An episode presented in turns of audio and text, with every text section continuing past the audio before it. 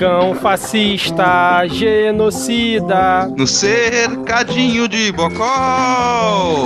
Vaza, vaza, vaza, vaza, vaza, vaza, uma lorota, uma asneira, outra lorota, outra asneira. Vaza, vaza, vaza, vaza, vaza e treta com a imprensa. Vai, Carluxo, corre e puxa a hashtag. Quem é o bando de mané? Toca o chifre boiadeiro. É o meu país, eu que mando e foda-se. É o meu cartão, me critica que eu dou um piti. Opa! Maia, mamamamaia, maia, mamamamaia. Hum, mentira que entra o Mourão. Vai lá, vai, hein? Uma interferência aqui, uma rachadinha ali. Tem revolta, faz a louca Regina.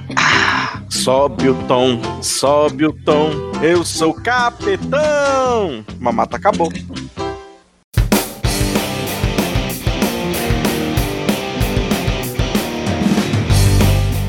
Cidadão e cidadã, tudo bem? Eu sou Vitor Souza e está começando mais um episódio do Midcast Político, nosso formato que debate semanalmente as principais notícias e causas que ocorreram na última semana e que influenciam no cenário da política nacional. E hoje aqui comigo temos Diego Esquinelo. Tudo bem, Diego? Olá, bom momento para nossos ouvintes e ouvintas. E é isso aí. Maravilha, Diego. Seguindo aqui a nossa apresentação, temos o sempre animado Rodrigo Hipólito. Tudo bem, Rodrigo?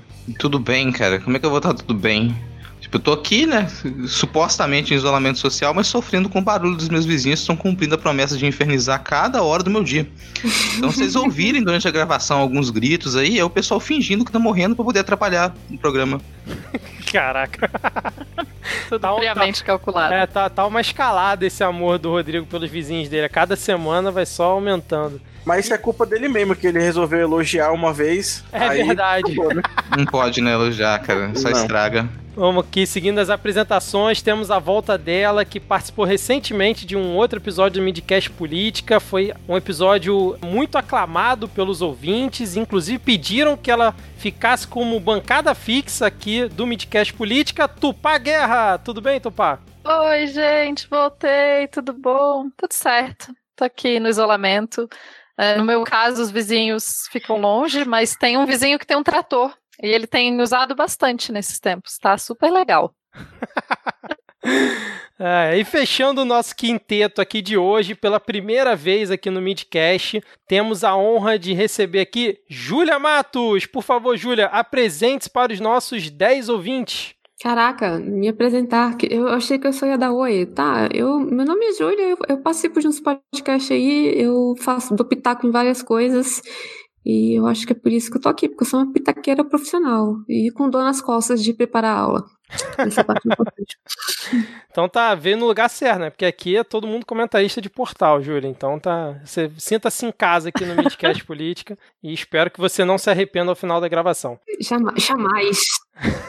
Bom, como já é de praxe, vamos deixar aqui todo mundo alinhado na mesma timeline, informando que estamos gravando diretamente do dia 12 de maio de 2020. Se você já faz parte dos 10 ouvintes, sabe como funciona a nossa dinâmica, mas se está chegando hoje por aqui, nesse formato nós dividimos o episódio em blocos temáticos. Tem o polêmicas, piadas e tretas, dependendo da semana tem um Pega Fogo Cabaré, eventualmente tem a atualização da lista de comunistas, o Momento Carluxo, a poesia da semana e sempre encerrando tem a parte que todo mundo acha chato. Mas não menos importante, temos aqui o nosso Momento Vira Casacas, onde mandamos salves, beijos e abraços para os ouvintes, respeitando, obviamente, a distância segura de um metro e meio. Lembrando para o ouvinte novato ou mais desavisado que na descrição do episódio sempre tem a minutagem de quando começa cada bloco, então não adianta reclamar da abertura longa, beleza? Rodrigo, na semana passada você falou que os ouvintes, né, que são recorrentes aqui no Momento Vira Casacas, deveriam pelo menos marcar uma pessoa lá no Twitter, né, no post que geralmente eu publico pedindo os salves ou indicar para alguém o midcast, e a grande maioria simplesmente ignorou essa parte, inclusive eu coloquei é, lá no tweet, mas a galera não, não prestou muita atenção não. Então, como forma assim de tentar educar os ouvintes aqui para o momento, vira casacas, a galera que sempre tá por aqui e esqueceu de citar pelo menos um amigo, se quer, ouve lá o Midcast, olha só, ou pedir um abraço para esse amigo, será é, bipada no seu nome quando chegar o momento do salve dessas pessoas. De acordo? É, só assim, já que você comentou meu nome, né? Eu achei que você não ia jogar a bola para mim para falar, até porque é, aparentemente é isso que está acontecendo. Gostaria de deixar aqui muito esclarecido para os ouvintes que essa ideia de bipar veio do Vitor. Eu havia colocado uma proposta muito simples para aumentar a interação entre os ouvintes, para as pessoas poderem se conhecer melhor, né? Trazer mais ouvintes no Midcast também. Não pensei em nada, nenhum tipo de punição, mas o punitivista aqui do programa resolveu trazer essa proposta agora e eu, como sou funcionário, nada posso fazer. Exatamente. Como assim, cara? Mas negociar com o patrão super dá certo. É, fala isso de novo que você vai cair da chamada. Não é, Ai, não, é, chorei não é verdade, não é verdade, Luiz Henrique Mandetta. Na verdade, galera que fez. Na verdade, galera que teve que assinar a redução de salário. Ó, a gente negociar com o patrão é sempre ótimo. Nossa, todos. Exatamente. Bom, então deixa eu começar aqui. Vou mandar um beijo para a Alexânia, ela que mora na Espanha e disse que adora o Midcast Política. E mesmo ouvindo o podcast desde 2012, essa é a primeira vez que ela pediu um salve para ela e pro namorado dela. Um abraço também para o namorado da Lígia Duque, pois ela disse que há anos ela vem tentando converter ele para ouvir podcast, mas sem sucesso, e espera que com o nome dele sendo citado aqui nos salves, talvez ele se convença. Só tem um pequeno detalhe, ela esqueceu de mandar o nome do namorado dela. Então, acho que espero que ele esteja ouvindo aqui e se identifique. Ele que também é médico, está atuando aí na linha de frente da atenção primária nessa pandemia. Um Para abraço. de acabar com o esquema da menina, rapaz. Ela mandou pro namorado pra que os três se sintam contemplados. Para com isso. Mas os três são médicos, pense. É, É tá porque eles estão trabalhando escala, né? muito. Eles estão trabalhando muito, aí tem que revezar o plantão, entendeu? Entendi. Vou julgar, não vou. Jamais, jamais. Um abraço à distância segura e pro seu gato Caramelo, que faz competição com ele de quem dorme mais nesta pandemia. E um salve também pro pessoal do podcast Em Greve FC, que além de pedir o salve, eles pediram divulgação da campanha que eles estão fazendo lá na Baixada Fluminense, né, aqui do Rio de Janeiro, promovendo a doação de cestas básicas para as pessoas mais carentes. Vai ter link na descrição do episódio. Tupá, por favor, segue com a nossa lista. Então, um salve para ouvinte genuinamente alagoana Daniele Santos, que indicou o midcast para sua amiga Aline Neves. O pediu um salve das duas colegas de história, mas principalmente para mandar um abraço para ambas, pois gosta muito do meu trabalho e da Júlia. Então, Júlia, um abraço para você também. E para mim, alto abraço. É, ele disse que está feliz com a volta do, do Explica América, do, do Pod Explica América, e que está sempre acompanhando Melhores do Mundo. E além disso, acompanha também todos os podcasts do Tupaverso. É, eu gostei muito do Tupaverso. É, Tô feliz. Júlia, segue a lista aí pra Ó. gente, por favor. bora lá. O pediu um salve demoníaco da Tupá. Olha só, Tupá tem que ser demoníaco. tá? Salve! É, Foi e um demoníaco? shout-out. E um shout-out meu. Ok, shout-out. É, a que é uma querida, pediu um beijo meu e da Tupá. Eu não sei se ela tá pedindo que a gente mande um beijo ou se ela quer que eu dê um beijo na Tupá. Pode isolamento social. É, ok. É, um abraço à distância, tá? Pra Ada Cristina e para a saúde mental de todos nós. Caraca, é, é pra essa muita, muita, muita, muito abraço pra saúde mental de todos nós. Ela também indicou um midcast pra sua amiga Ju Azevedo, ela fez o dever de casa. Um salve para o Ariel e o Rafson e o Hugo Caldas que pediu um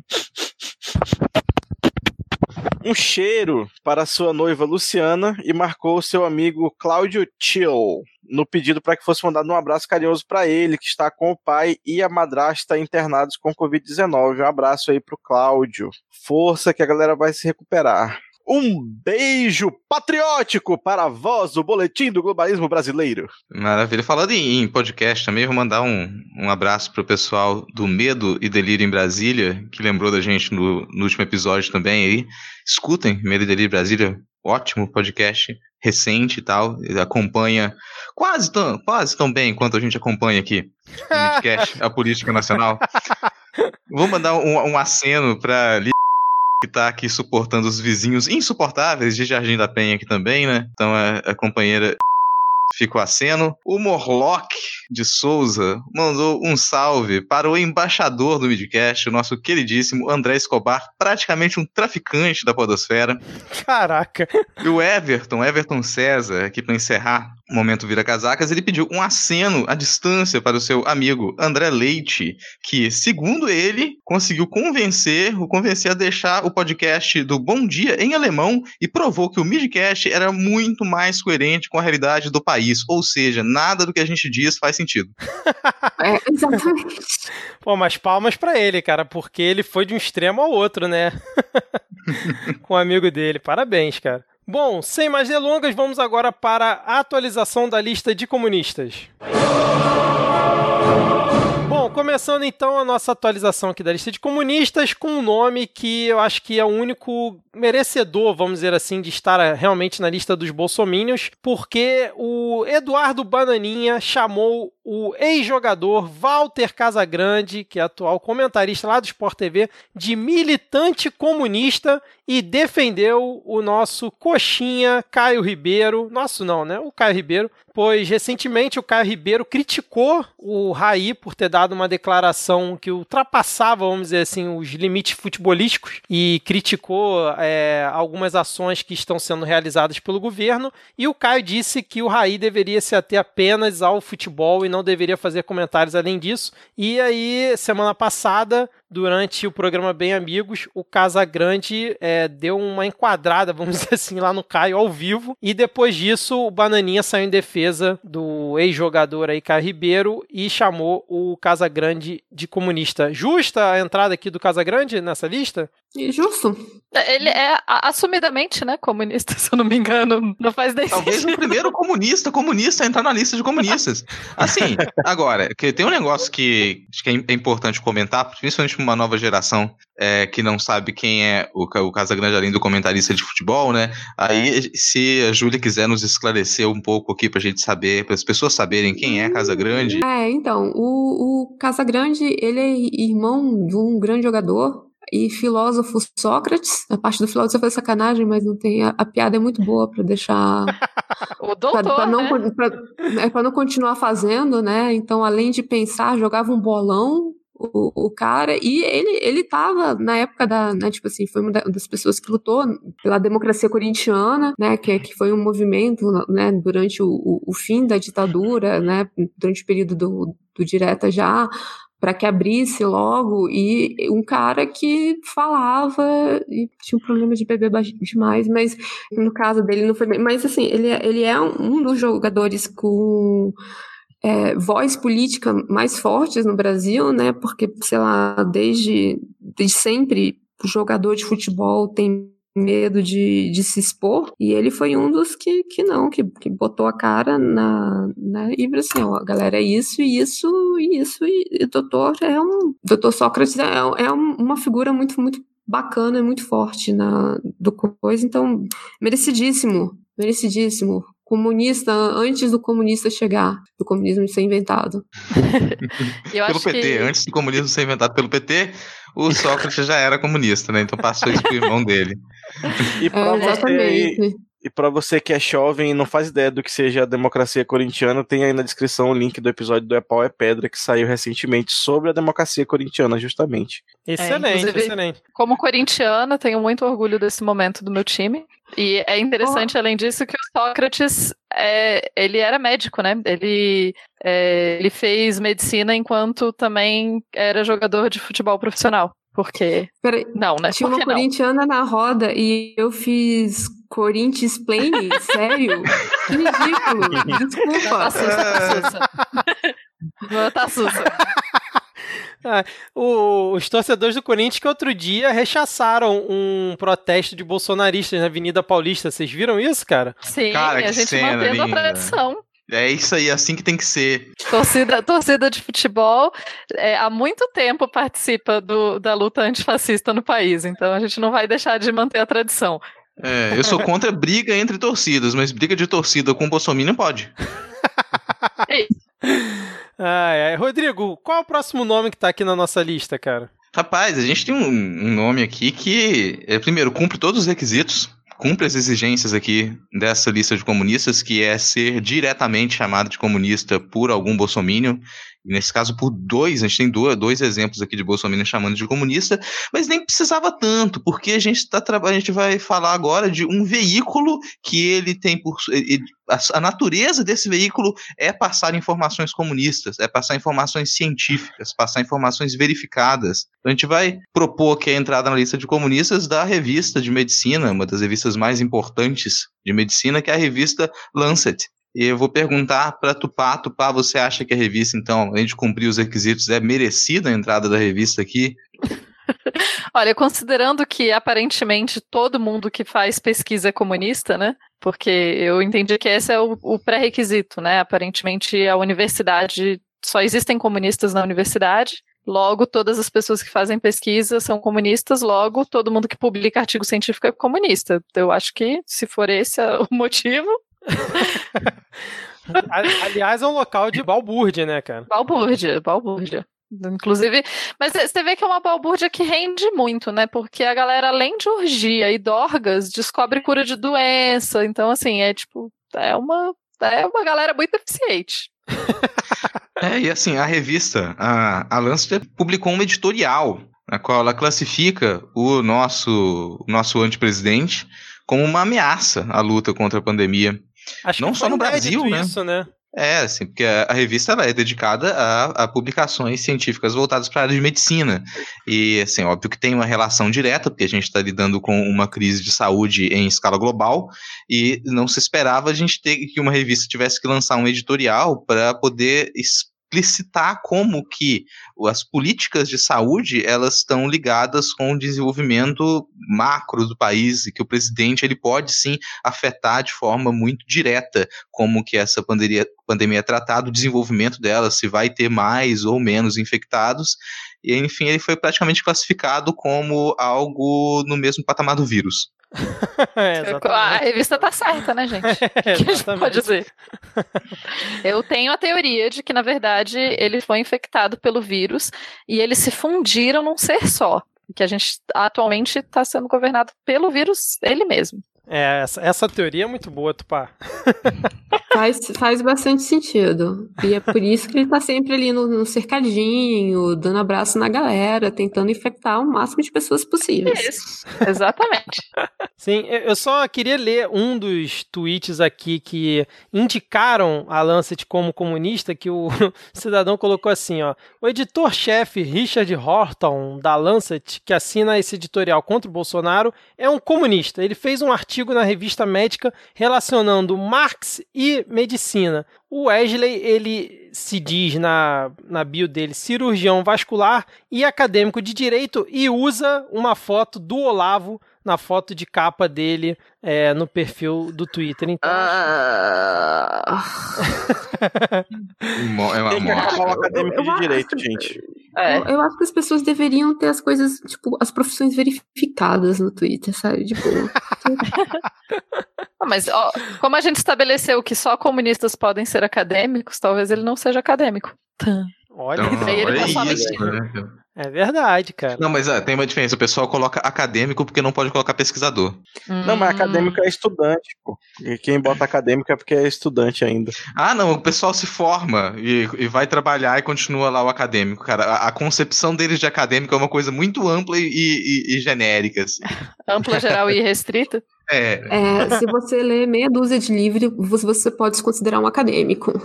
Não importa o que. Se forem os livros ah. certos, você já vira doutor direto. Nossa, assim, eu, eu, não vou nem tão longe. Se, se, a pessoa está pagando a mensalidade da faculdade, ela já se considera acadêmico. Se você, se você botar no seu lápis que você é doutor, pronto, você é doutor. É, em Yale. Verdade. Vou colocar aqui, coloca lá em Yale. Se você deseja fazer um doutorado em Yale, você pode colocar no seu, no seu lápis, pronto. a gente descobriu que estava preenchendo o lápis errado, né? O, afinal. Porra, é, né? A no gente Brasil lá bastam intenções, né, gente? Caraca, a gente lá, né, toda vez que vai no artigo, fica procurando ISBN, botando, né, tipo assim, pra dizer assim, cara, olha, esse, esse artigo existe, tipo, né, ele foi realmente publicado, eu não tirei ele, né, do tipo, publiquei no blog da minha amiga e conta como artigo. Não, era só colocar as minhas É, intenções. pra quê, cara? Você tá fazendo errado. Você sonhou que publicou numa 1? Coloca lá, meu amigo. Eu acredito nos seus sonhos. Afinal de contas, nem todo mundo é o, o ministro da Educação que publicou um artigo na revista que seu irmão é editor, né? Pô, é, Verdade. isso é foda, né? A meritocracia, meritocracia é uma parada bacana, né, cara? Tipo, se você é irmão do editor, é porque você mereceu. Claro, Exato. claro. Igual o TechPix, né? Que o pessoal falava que ele fazia, fez artigos sobre a pandemia, quando na verdade eram posts no LinkedIn, né, cara? Então. É super verificado pelos pares o LinkedIn, tá? O Tico e o Teco dentro da cabeça dele verificaram Eu vou- tudo antes eu de vou- enviar. Eu vou chegar lá no NB e falar assim, me dá um diploma de doutor, tá? Que eu tô falando tem- sobre isso tem muito tempo. Só quero só me dar um diploma. E o outro bolsominion aqui que deu a chancela também pra revista foi o Daniel Robô com CPF. Ele se diz politicamente fashion, conservador, cristão, chefe escoteiro e fisioterapeuta, cara. Então, Caralho. Caraca, velho. eu achei que era importante ler essa bio aqui. Não, Chefe você, pode, você, escoteiro. pode, você pode repetir, por favor, devagar? Ele se diz um conserva, um politicamente fashion, conservador, cristão, chefe escoteiro e fisioterapeuta. Caraca, eu, eu gosto muito do politicamente fashion, é Eu isso? achei É. isso, cara. Isso é tipo assim, ah, peraí, eu vou ver o que que tá na moda e eu vou torcer pra quem tá ganhando. Essa é a minha posição política. Eu acho que politicamente Não, fashion é, é usar calça do dois tamanhos maior, chinelo e camisa do Parmeira, né? Então. Pode ser também. Ai, ai. Bom, o próximo nome que a gente tem aqui, aí vamos discutir se vale a pena entrar ou não, que é da CNN Brasil. Um assunto que a gente vai comentar no próximo bloco é, levou a CNN a ser chamada de comunista pelos bolsomínios no Twitter, inclusive com direito já à alteração é, na logo da CNN, colocando a foice e o martelo lá. É, tá valendo essa sugestão? Como é que é? Veio da enfermeira Célia. Caramba, ela Gente, tem é simples. 24 mil seguidores, cara. Olha só. É simples, se a CNN é contra o Trump nos Estados Unidos e contra o Bolsonaro aqui, é claro que ela é comunista. Isso aí não tinha nem que discutir. E aí, Rodrigo, Tupá, Júlia? Ah, desculpa, a CNN não é comunista pra mim nem aqui, nem nos Estados Unidos. Não dá, cara. A CNN não dá, não. A gente já tá, já tá com dois nomes aqui, entendeu? Esse negócio já, já tá cheio aqui, a sala de espera. O pessoal tá ocupando espaço, olha só, fila, né, gente? CNN não. Eu acho que a CNN pode se esforçar um pouquinho mais ainda antes de. Tá faltando, né? Isso. É, tá faltando alguém, alguém que, que, tipo, realmente faça tocar internacional dentro de você quando fala, entendeu? Sabe, dá aquele quentinho no coração, que você vai assim, Como a- aê. A foice de São Paulo. Jornal altamente comunista. Não, sabe quando a CNN vai. Pode entrar na lista de comunistas, a CNN Brasil, o dia que eles abrirem um quadro que vai ser. Esse, esse tem que ser o título do quadro, tá? Paredão ou guilhotina? E aí vocês já imaginam qual vai ser assim o teor do programa. Quando eles tiverem o programa Paredão ou Guilhotina, aí de repente eles entram aqui. A resposta certa é guilhotina, tá? Sempre, sempre é guilhotina. Depende, Olha- se for muita gente, a guilhotina demora muito, aí é melhor o paredão. Eu diria que Ah, em não, tempos. meu filho. Não, é só você construir várias. É, é, Não, o é- é- nos ensinou que querendo, fazendo direitinho, todo mundo perde a cabeça. Eu diria que em tempos de coronavírus não é seguro guilhotina, é mais recomendável formas à distância. A guilhotina vai muito perto, mantém, você tem um contato muito grande com os fluidos da outra pessoa. Olha não, aí, mas ali o, o, carrasco que vai puxar a usar- corda da guilhotina vai estar todo do- protegido. Quer dizer, então, que vocês vão colocar o carrasco, porque ele é um trabalhador. Você vai colocar o trabalhador em perigo Não, só para poder ver a guilhotina funcionando. Olha Peraí, aí, mas a gente vai colocar ele naquela roupa amarela do, do CDC, entendeu? Isso. Sabe? Aquela ainda, de- ainda gera emprego. Guilhotina É, gera emprego. Ó, vai, vai funcionar. Vai, os marceneiros vão ter emprego. A galera que constrói, que vai construir as, né, o negócio vai ter emprego. O pessoal que vai construir os cestos, que vai pegar as cabecinhas, depois vai ter emprego. Pô, você não tá pensando na economia, Tupá. Você, você não está pensando na economia. Não, não você pensando ficou nos- pensando em ficar em casa, né? Olha só, Eu é tô pensando nos coisas. CPFs que vão morrer. Então, Uhum. mas olha só, Os peraí. CNPJs, perdão. É diferente. Você vai criar CNPJs e matar os CPF certos. Ah, agora Não. tudo tá explicado. Nossa, cara, eu já tô pensando aqui, sabe, em guilhotinas feitas só com madeira de, de reflorestamento, por cooperativas de marceneiros. A gente pode reunir só pra cooperativa de marceneiro vai ter direito de fabricar guilhotina. Lâmina reciclada. E é anti-armas, olha só, e ainda melhora a campanha anti-violência. Por quê? Porque, tipo assim, armas, você vai dizer assim, não, é pra eu poder ir mandar a galera paredão. A guilhotina, você não vai andar com uma em casa. Olha só, evita que você, indo pro, né, fuzilar alguém pro paredão, né, na hora que você tá indo pra lá, brigou com alguém no, no trânsito. Aí você já tá com a escopeta lá, não sei o quê, e dá um tiro. Não, a guilhotina tá lá parada. Tupá, tra- Praça dos Três Poderes. Pensa a quantidade que a gente pode Ah, colocar. amigo, que Não, mas daí aglomeração de gente. Não, mas ah, Tupá, vamos pensar pra frente, vamos pensar quando a gente puder, sabe, já ter algum contato social, a gente precisa retomar a via pública, a gente vai poder ter evento em praça, sabe, poder valorizar a praça, pensar nos jardins bem trabalhados, com banquinhos bem espaçados para as pessoas poderem assistir o espetáculo. Enquanto isso, dá pra ir fazendo na live mesmo. Da bandeira do Brasil. Pensa ah, naquela pira. Olha, olha o efeito cinematográfico. Aquela ali é só para as pessoas importantes, entendeu? Tem a pira, tu coloca ali, põe um jogo de luz. Caraca, não. Ó, guilhotina. Guilhotina, cara. Jogo demais. E você, ouvinte, comenta aí, guilhotina ou paredão, o que você prefere?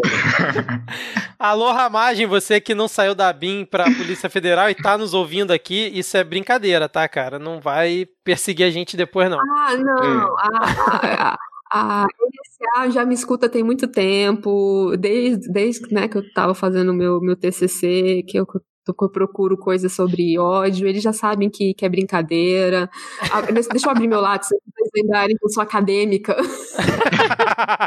Bom, vamos agora para o nosso último nome aqui das, sugest... das sugestões aqui para a lista, que é o Nelson TechPix, que recentemente chegou aí, né, no governo como ministro da Saúde, mas que essa semana, ao não endossar, olha isso, cara, ao não endossar o uso de cloroquina no tratamento de pacientes com o novo coronavírus, o ministro da Saúde, Nelson TechPix, se tornou alvo de bolsonaristas nas redes sociais. A hashtag ForaTech virou o principal trend topics do Twitter na última segunda-feira. E aí, já é hora dele entrar na lista ou tá cedo ainda? Não, se a gente for pela, pelos TTs, né, esse pode entrar na lista de comunistas da Tailândia, né, assim, que vai pegar quem tava cuidando disso naquele momento.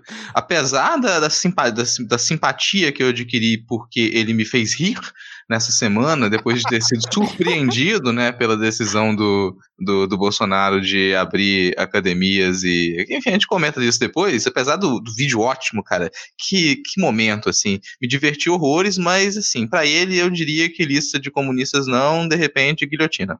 Gente, é, não dá pra guilhotinar uma pessoa que já tá morta. Não, não, não vai funcionar, mas que dá, dá. Se bem Só que pela diversão, né? Tem alguns O tipos de morto-vivo que morrem se você cortar a cabeça. Eu acho que não tentar. Tá cara. Caraca, cara. Ai, ai, agora a Bim vem. Depois desse episódio, a Bim vem na gente, cara. Eu sou, sou convidada. Eu só trabalho aqui, quer dizer, não trabalho aqui. É, Ah, não, a Bin tá ocupada sendo babado caluxo, cara. Eles não vão atentar pra gente, não. Então tá bom, cara, que fico feliz. Então o Nelson TechPix também não entra por enquanto, que em algum momento ele vai entrar, não tenho dúvida disso, cara. Mas vamos então agora seguir o nosso episódio para o bloco de polêmicas, piadas e tretas. Bom, vamos começar esse bloco então falando sobre a caminhada patética do Pandemito junto com Paulinho Guedes e um grupo de dirigentes de associações industriais empresariais, vulgo lobistas. Eles estavam fazendo uma reunião com o Pandemito na semana passada, quando de repente ele achou que talvez fosse uma ideia legal pegar o telefone, ligar pro Toffoli, presidente da STF, mandar um: "E aí, Didi, tá livre? Tô com uma galera aqui, tá querendo te conhecer, vamos dar uma chegada aí, beleza?" E aí ele pegou toda essa galera, resolveu aí marchar pela praça aí dos Três Poderes e fez uma reunião inesperada com o Toffoli, que não estava na agenda, até cinco minutos antes dela acontecer. E chegando lá, ele fez mais uma vez o que ele soube fazer de melhor até agora durante essa pandemia, que é absolutamente nada. Ele simplesmente quis é, compartilhar a responsabilidade do problema junto com o STF, sem apresentar novamente nenhuma proposta da tal flexibilização do comércio que ele tanto quer. E aí, vocês viram essa situação? O que, vocês acharam dessa marcha patética aí do Pandemito? Começando aí pela Júlia Otupá. Cara, eu, eu achei muito interessante, né?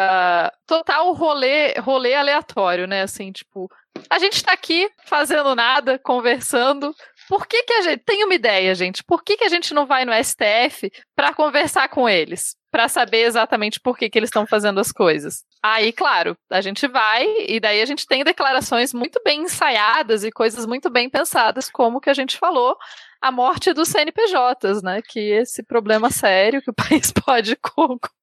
Cara, Mas é... Quero denunciar aqui que tem CNPJ morrendo de má gestão e os contadores estão sendo obrigados a colocar que foi de coronga. Meu primo mesmo, é. entendeu? Isso Tendo, trago denúncia aqui. Seu primo foi trocar um pneu de caminhão e. É, e a empresa dele faliu. Caralho. Cara, então, toda vez que eu vejo essa galera, é, primeiro que esse termo assim, vamos salvar o CNPJ, me dá uma raiva, você pode matar um CNPJ a qualquer momento. Ainda fica com a dívida ali enrolando, abre outro. Tipo, foda-se o CNPJ, sabe? Salva o, os, né? Eu ia falar o CPMF, mas não é isso que eu quero. Só o CPF mesmo. É, é, essa, essa questão de você tentar a, abrir o comércio na, né, do tipo, na, forçar a barra para abrir o comércio, né, forçar na, a, a, mão, eu acho muito bizarro. E o que eu acho mais bizarro é essa briga do, do federal com, com o o estadual e que tipo, a gente tem uma criança de 5 anos que tá cedendo a pressões de uma galera que não tinha que tá muito. que não tinha que tá mandando muito, não, sabe? É, é, é basicamente isso. Tem, tem uma, uma coisa que, que eu me lembro que um professor meu falava há algum tempo, que ele dizia: quando você não entende muito bem alguma coisa e você é obrigado a tentar explicar aquilo, você pode explicar, entre muitas aspas, criando alguma metáfora ou uma analogia tosca. É basicamente o que o Bolsonaro e o Paulo Guedes eles fazem sempre, assim, eles não têm nada para dizer, não tem exatamente como explicar alguma coisa, e se, ou se eles, eles sabem exatamente o que eles queriam dizer, mas se eles disserem aquilo com frases muito diretas, você vai perceber que eles só querem matar a gente. Uhum. Então, para não dizer que eu vou matar a gente, eu vou criar alguma metáfora tosca. Se, você pode insistir sempre para esse tipo de gente explicar, diga melhor o que, que você quer dizer, afirme. A pessoa não consegue. Depois de alguns anos em que a pessoa só se comunica através de metáfora e analogia tosca, ela nem consegue pensar de outra maneira mais. Ela cria alguma um mecanismo muito maluco na cabeça dela para acreditar que aquilo que ela fala é positivo, mesmo quando ela defende a morte dos outros, que é esse caso assim. Então, ó, eu não posso falar de pessoas, eu vou falar de CPFs e de CNPJ. Isso já me irrita há algum tempo assim. Agora outra, outra coisa que eu vou repetir, acho que muito nesse episódio, é que chegou a um nível de desespero no governo, e vocês repa podem reparar isso nessa semana, que eles principalmente quem está em volta do Bolsonaro tem tentado de tudo, assim. Vamos tentar de tudo para poder chamar atenção, para poder criar manchete, para poder criar um fuzuê, para evitar que se fale das investigações. Vamos evitar ao máximo que se fale. Então, se a gente criar muito barulho, a gente vai conseguir evitar que se fale. Todos os dias tem umas três ou quatro maluquices que saíram nessa semana para tentar distrair ou ocupar espaço na imprensa. Todas as vezes que isso aconteceu durante tanto durante a campanha quanto durante o último ano que a gente acompanhou aqui melhor no programa, todas as vezes que aconteceu essa enxurrada de merda de declarações que elas não davam em nada, era para tentar encobrir alguma movimentação. Sempre tinha uma crise interna, acontecia isso. E essa marcha para mim foi mais uma delas, ela não tinha por que acontecer. Os próprios empresários, eles se viram surpresos depois e falaram que pelo que eles entenderam, eles tinham caído numa armadilha mediática, porque eles não sabiam Sim. que aquilo ia acontecer daquela maneira e ninguém sabia que ia ser filmado e transmitido numa live. Mas eu acho que é isso, né? É o, um, um governo inteiro baseado em olha ali pro lado. É. Mas vocês acreditam que realmente eles foram pegos de surpresa e tal? Já não, não sabiam que o pandemia ia fazer isso? Cara.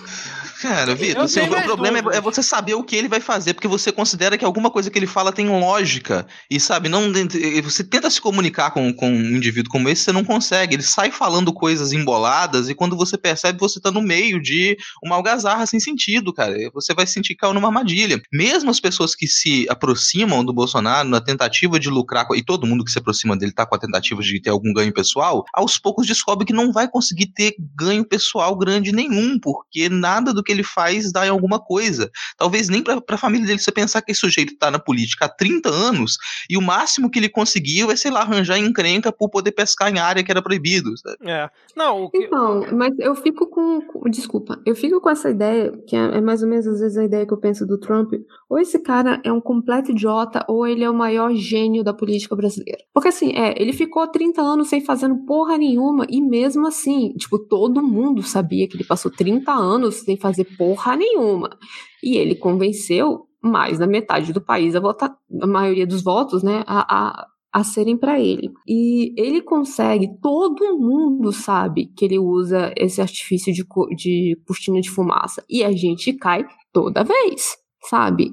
Ah, ele quer proteger a família dele. A gente sabe que ele quer proteger a família dele, ele vai proteger a família dele, mas na hora que ele manda, sei lá, Damares, o morto-vivo, o outro lá queimar metade da Amazônia, mandar matar índio, a gente fica, continua ficando indignado. Então, ou a gente é muito burro, que eu não, não tiro essa possibilidade também, ou esse cara, tipo, vai na onda e, tipo, deixa a vida me levar e tá funcionando, ou ele é um gênio. O que é muito Sim. difícil de, de Tem falar. uma coisa que, que eu coloco numa análise mais extensa. É, se eu vou pensar quando.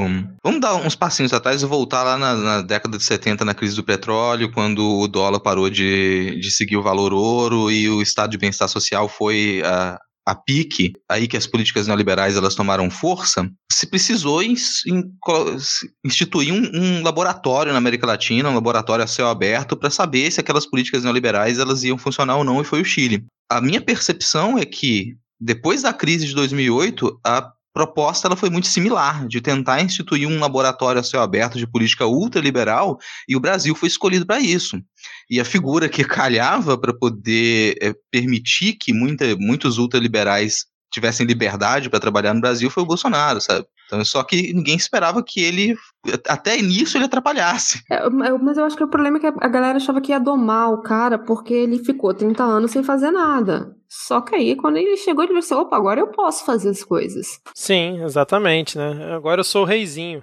Diego, quer comentar alguma coisa? Não, segue. Não, eu só queria comentar uma última coisa que, tipo, é, eu vi algumas pessoas dizendo que o Toffoli teria dado uma espécie de invertida no Bolsonaro, né? Porque nessa reunião ele disse que a abertura do comércio era uma conversa que é, ele tinha que ter com os governadores e prefeitos, sendo fundamental uma coordenação com estados e municípios. E o Toffoli ontem, é, no Roda Viva, inclusive disse que não viu problemas nessa ida do Bolsonaro até lá, achou tudo normal, tá tudo de boa. Mas vocês concordam que o Toffoli realmente deu uma invertida no, no Bolsonaro, fazendo essa afirmação para ele, sendo transmitida aí para todo mundo, quem quisesse ver? Não. É, eu acho que não também. Acho que é, é querer demais, assim. Eu acho que foi tão. Acho que é, é, é uma certa esperança da gente, né? Assim, de Ai, não, mas foi mais ou menos, só que não. O próprio, a própria declaração de que, não, foi tudo normal, super acontece todo dia, gente, o presidente sair caminhando por aí para pressionar os outros. É, é. super comum. Pois é, eu, só, eu não entendi. Só lembrar que tipo, o, o Toffoli, cara, deve ser o maior arrependimento do PT. Mas é, eu, eu, não entendi essas análises que eu vi em alguns lugares, porque para mim ele foi muito complacente, isso sim, né, com toda essa situação. Tentou não devia nem ter recebido, cara. Devia claro, ter recebido, não tá na agenda, não recebo. Fica aí no sol. Não, não faz sentido. não, eu te recebo. Fica aí, a gente dá uma aguinha e tal, e dá uma enrolada. Ah, quero entrar lá. Pois é, não dá, agora a gente tá ocupado. Quer mais água? Quer um cafezinho? Tchau. não precisa nem não. deixar no sol. E o que eu acho engraçado é que o Bolsonaro reclama da privacidade, né, para esconder os exames dele. E aí, quando vai fazer uma reunião é, emergencial surpresa com o ministro, o presidente do STF, é ele quer transmitir no Facebook, fazer toda uma onda, né? Mas vamos seguir aqui, é, Rodrigo. E o churrasco fake, cara? Não rolou, né, cara? Pô, que triste, assim. A gente tava esperando que tivesse aí uma, uma live do churrasco e não aconteceu a live do churrasco. Cara, é mais uma dessas, assim. E, tem uma coisa, a, a Júlia falou que a gente continua caindo nessas, nessas chacotas, assim. Essa de churrasco, cara, é uma, uma dessas dessas jogadas essa semana aí, para tentar criar manchete. E o jornalismo profissional continua nesse vício de décadas de procurar manchete. Qualquer coisa que uma figura pública faça que gere manchete, as pessoas vão pegar. Sabe, isso é um tiro no pé. A gente deveria ter parado com isso já, mas é um vício do jornalismo que não acaba. Essa do churrasco foi isso. Sujeito anuncia que vai fazer um churrasco para mais de 3 mil pessoas, e aí depois fala: não, foi uma brincadeira, isso aqui foi uma, uma chacota, um fake, a imprensa noticiou como se fosse sério. Bicho, ele faz isso o tempo todo, sabe? Mas quer saber, a, a imprensa me irrita, o jornalismo profissional me irrita com isso, de não conseguir se livrar desse vício de tentar criar manchete a qualquer custo, mas a, a militância de Twitter nessa hora também me irrita, porque, pô, cara, tanta coisa para reclamar, tanta merda acontecendo de verdade, sabe? Tanta, tanta proposta que vai circular, que começa a circular no Congresso agora que a gente não quer que seja votada, que a gente podia gastar energia com isso, a gente vai ficar reclamando de possível ou não possível churrasco, sabe? Ah, porque cadê ele falando uma declaração para lamentar os mortos? Sério? Você vai ficar gastando seu tempo cobrando declaração de, de lamento do, do Bolsonaro? Puta que pariu. Júlia Tupá. Eu só posso concordar aqui que eu posso falar, velho. É isso aí. Não, eu quero tirar aqui momento para me solidarizar, viu, com o presidente que queria mesmo fazer um churrasco, mas obviamente não tem 30 amigos, não tem 30 pessoas que quisessem participar de um churrasco com ele. Como a gente vai até comentar daqui, daqui a pouco, entendeu? Tem gente que tá aí negando a amizade dele. Um homem que é aí honesto, sincero para com seus amigos e, e levou essa punhalada nas costas. Não, lembrando que ele não fez o churrasco, mas resolveu andar de jet ski, né? E aí, por conta disso, acabou, é, vamos dizer assim, quase fabricando aí o Fernando Collor zoeiro no Twitter, né? Porque o Fernando Collor resolveu ficar fazendo piadinha e o pessoal tá dando é, trela pra ele, né, cara? Nossa, é, é, é o pessoal não aprende, né? É, exatamente. Aí eu vi até alguém comentando, depois ele aparece eleito, aí vão falar, nossa, mas como é que isso aconteceu? É mais ou menos por aí, né, cara? Vai no perfil do Collor e denuncia o perfil do Collor por qualquer motivo. Porque só da gente tirar o perfil do Collor do Twitter já é um ganho, cara, sabe? A gente não devia estar tá, tá lendo o tweet do Collor em 2020. Olha a liberdade Pô, cara, mas, cara. Mas a nova assessoria de comunicação tá tão engraçadinha. eu gostei. É, cara, tanto, tanto perfil de bicho que vale a pena, vai ter que seguir esse tipo de animal. eu lembro quando eu, eu entrei pra, pra graduação de, de artes, eu, eu quis fazer um trabalho que envolvia camisas de políticos. E eu desisti, porque depois de tentar durante muito tempo encontrar uma camisa original da campanha do Collor, eu não consegui. Simplesmente você não conseguia encontrar ninguém, ninguém, ninguém, ninguém que tivesse votado no Collor. Ninguém que tivesse, muito menos que tivesse uma camisa do Collor. Tava lembrando disso outro dia com o pessoal cortando a camisa do, do, do Morobloco. Ligou pra Regina Duarte? Não ligou. É, não Bom, usou os contatos corretos, né? É, exatamente. ela, segundo ela, né, afinal é só ligar para ela que ela troca uma ideia, mas enfim, a gente vai falar isso mais para frente. Bom, vamos seguir então aqui. Agora eu queria pedir de todos vocês uma salva de palmas porque o Pandemito, segundo o levantamento do Aos Fatos, chegou à marca de mil declarações falsas ou distorcidas desde que assumiu a presidência. Aqui uma salva de palmas aqui. São poucos. Mas eu, eu já quero tá protestar. Tá... Eu já quero protestar. Esse pessoal, esse pessoal da, dessas agências de checagem fica com preguiça, entendeu? Porque com certeza já tem muito mais de mil. o pessoal não, não checa tudo, fica checando só pela metade, e a gente demora esse, esse tempo todo para chegar em mil. Acho um absurdo. É. Tipo, vocês já eles contaram todas as vezes que ele disse sou honesto, não sou corrupto. E se não contaram, cara, tá fora disso aí. E ele disse, eu sou contra essa denominação ali, ah, é, que foram declarações falsas ou distorcidas, sabe? Tem que ser vezes em que ele mentiu e vezes em que ele não conseguiu mentir. Até o JN hoje ficou falando aí que o Bolsonaro fez fake news, né? Porque até o Instagram barrou uma notícia que ele compartilhou ontem. O Instagram botou lá um, um selo gigante. Essa notícia é falsa, entenda. Não sei se vocês viram isso, cara. Foi maravilhoso esse momento. Mas seguindo aqui pro último bloco aqui sobre as novas do Pandemito e o novo decreto que ele lançou colocando como atividades essenciais academias, salões de beleza, barbearias só que com um pequeno detalhe, ele não avisou o ministro da Saúde que ele ia fazer isso. Como é que vocês viram isso aí? Que rendeu, inclusive, um maravilhoso vídeo que o Rodrigo comentou agora há pouco do TechPix durante a coletiva sendo avisado desse, desse novo decreto. Júlia, você acompanhou isso aí? Cara, eu, eu, eu vi, assim, não, não assisti toda a transmissão, eu vi só o, né, o vídeo e eu juro que eu fiquei com pena dessa pessoa. Eu não sabia que alguém morto por dentro conseguiria morrer de novo. Porque é, dá, dá pra ver a cara dele de, tipo, academia? Tipo, quando ele vai falando salão de beleza, aí, tipo assim, salão de beleza, ele para, pensa, do tipo, é, talvez, não sei se aquele. Aí, academia, e, e, qual, que é o, qual que é o outro? Tipo, você sabe, ele, a, o, você vê o, o resto da alma dele saindo. Aí ele tenta, tipo, eu, eu acho que na cabeça dele ele vira assim: o que, que esse filho da puta tá fazendo? Ele vira assim: porra, eu não posso falar isso do presidente. Aí ele manda: ah, isso é, isso é coisa, é decreto do presidente. Mas vocês foram avisados? Ele: não, mas é porque isso é competência do presidente. Eu viro assim: Caraca, amigo, meus parabéns pela saída pela tangente, mas não. Não, ele, ele tinha que falar com você. Não, foi o clássico, não, eu só trabalho aqui, não sei de nada, não. Exato. E enquanto isso, é no, com o chefe. No, monólogo mental dele tava, Hermanoteu, você vai me comprar uma pizza? você vai me pagar um sorvete, Hermanoteu? Lembrando que no decreto tá dizendo, né, tá listando as atividades dizendo obedecidas às determinações do Ministério da Saúde, né, só não combinaram com o ministro. E aí o, o, o Bolsonaro comentou hoje, num, agora ele parece que abandonou o Chiqueirinho e tá dando entrevista para jornalistas da rampa do Planalto, uma coisa assim é, bizarríssima. Ele comentou que quem estava sabendo é o tal do Major, que é o, vamos dizer assim, o número 2 do Ministério, que algumas pessoas vêm dizendo que é o cara que está mandando no Ministério. E hoje ele meio que deixou isso claro, né? Porque ele falou: não, o Major, fulano de tal, estava sabendo. Se faltou comunicar lá com o ministro, foi um pequeno detalhe.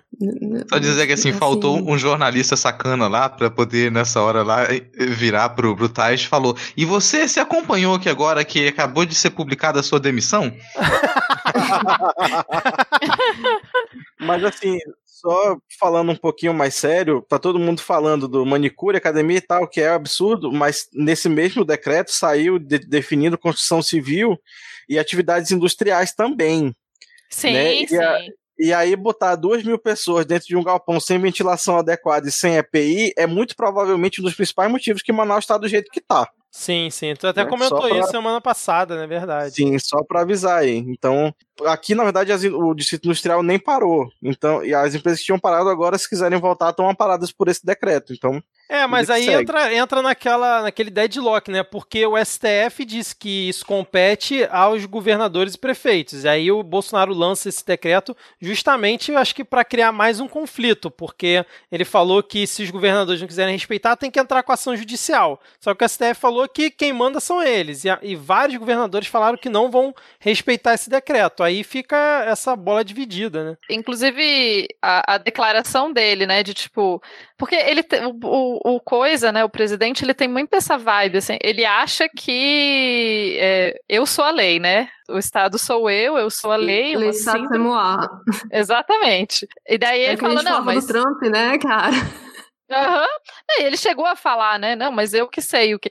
É, na cabeça dele, é, provavelmente a, tudo que ele faz, porque ele foi eleito e ele segue essa lógica, né? Uma vez eleito, qualquer, absolutamente qualquer coisa que ele faça significa democrático. E é, pela primeira vez eu acho que eu tô achando interessante o fato do Brasil ser uma federação. É, lembrando que o nome oficial do é República Federativa do Brasil, né, que significa que os estados têm autonomia, Então não adianta ele achar que pode simplesmente mandar tudo que os governadores vão fazer, porque tem a tal da autonomia, né? Não é tanto quanto nos Estados Unidos, mas tem uma certa autonomia que provavelmente vai salvar a gente, ou salvar pelo menos algumas vidas, porque, né? É, exatamente. Cara, assim, só pra não esquecer em cima disso que vocês comentaram, que Paulinho, ele é um Chicago boy. E dentro das políticas aí de, defendida por essa escola de Chicago, você tem uma. É, o pessoal fica muito feliz, o pessoal fica exaltado, eles vão comemorar. Nossa, na hora que souberam, na hora que o Paulo Guedes soube que estava vindo uma pandemia mundial que ia matar não sei quantos por cento da população, o cara deve ter aberto, sabe, um champanhe assim, estourado, porque o que esse pessoal mais gosta é que desempregados e velhos morram. Sabe, é o que eles mais querem, é o que eles tentaram fazer no Chile, fazer com que toda uma geração de idosos ficasse sem, sem previdência social e morresse. Para essa galera, se qualquer pessoa morrer antes de ficar velho, morrer só enquanto você pode trabalhar é que você está vivo. E se você não tiver emprego, tiver aumentando o número de desemprego, eles querem que você morra. Então essa galera tá super feliz que tem uma pandemia para poder matar o desempregado e idoso. Sim, no, no, quando a gente fala, né, que a, a questão do ah, mas ele não está fazendo, não está tomando atitudes para salvar a população, não, gente, é projeto que chama. É um projeto para não salvar a população, justamente. É justamente é, a ideia toda, como você disse, é isso. ah, não, mas não dá lucro. Se não dá lucro, para que, que a gente ia querer esse tipo de gente na sociedade, né? É, exatamente. Teve até uma pessoa que falou no Jornal da Cultura ontem que isso é um projeto de eugenia do, no país, né? Eu não lembro quem que foi, mas a definição que ele fez foi perfeita. Eu não tô lembrado. Vocês viram isso? Hum, eu vi, não eu lembro o nome, mas tá certo. Trend Topics hoje, mas eu não quis saber o motivo, porque eu, é, é um assunto que me deixa extremamente puta né, de das pessoas falarem né, de, de projeto de, de, eugenia ou usar o termo eugenia, sei lá, aleatoriamente, então eu meio que não quis procurar, mas agora eu acho que eu entendi o porquê que estava no Trend Topics. É, exatamente. Bom, vamos seguir então aqui. O Diego, quer comentar alguma coisa? Não, não, pode seguir. Então vamos lá. O nosso próximo tópico é sobre um tema que dominou o noticiário na, nos últimos dias, principalmente no Twitter, e fez até o Jornal Nacional citar a CNN. Isso tudo porque, em entrevista à CNN Brasil, na última quinta-feira, a ex-namoradinha do Brasil e atual fascistinha do Brasil, se já não bastasse ele ter minimizado, para usar aqui um termo leve, quando perguntaram para ela sobre a época da ditadura, dizendo que sempre houve tortura no Brasil e tudo mais, deu ali um chilique digno de Kikito de ouro quando começaram a exibir uma pergunta em vídeo da Maite Proença para ela, e ela simplesmente Nossa. se recusou não só a escutar a pergunta, como também a continuar a entrevista. Aí eu jogo a bola para vocês. Surpreendeu essa atitude da Regina Duarte? Não. Não. não. não. A pessoa que é literalmente filhote da ditadura comentar isso, pra mim é, é o normal, né? Era o esperado. Não o normal, é o esperado dela. Gente, eu, eu sempre que eu lembro que ela era, né, o título de namoradinha do Brasil, eu fico pensando que ela e o Brasil acho que se merecem. Olha só, a verdade. É, eu, eu, eu acho que esses títulos deveriam ser revistos, sabe? Assim, tipo, ah, o rei, a namoradinha, não sei o que. Eu acho que tá, tá na hora da gente, né, dar um, um, um update, né, nesses, nesses, nesses epítetos, porque tá tão foda, né? É, eu, eu, eu gosto do namoradinho do fuzil. Isso eu gosto, namoradinha do fuzil também. Muito bom. Regina Duterte. Cara, assim. Ah, caralho, só... Regina Duterte é muito Regina Duterte é muito bom. É, isso não, pelo menos a gente consegue rir um pouquinho, já que esse é o bloco de polêmicas, piadas e tretas, né? Mas assim, não tem surpresa nenhuma, cara. É aquilo, Regina Duarte, como o Diego falou, né? Realmente, ela é, ela é filha da ditadura, assim.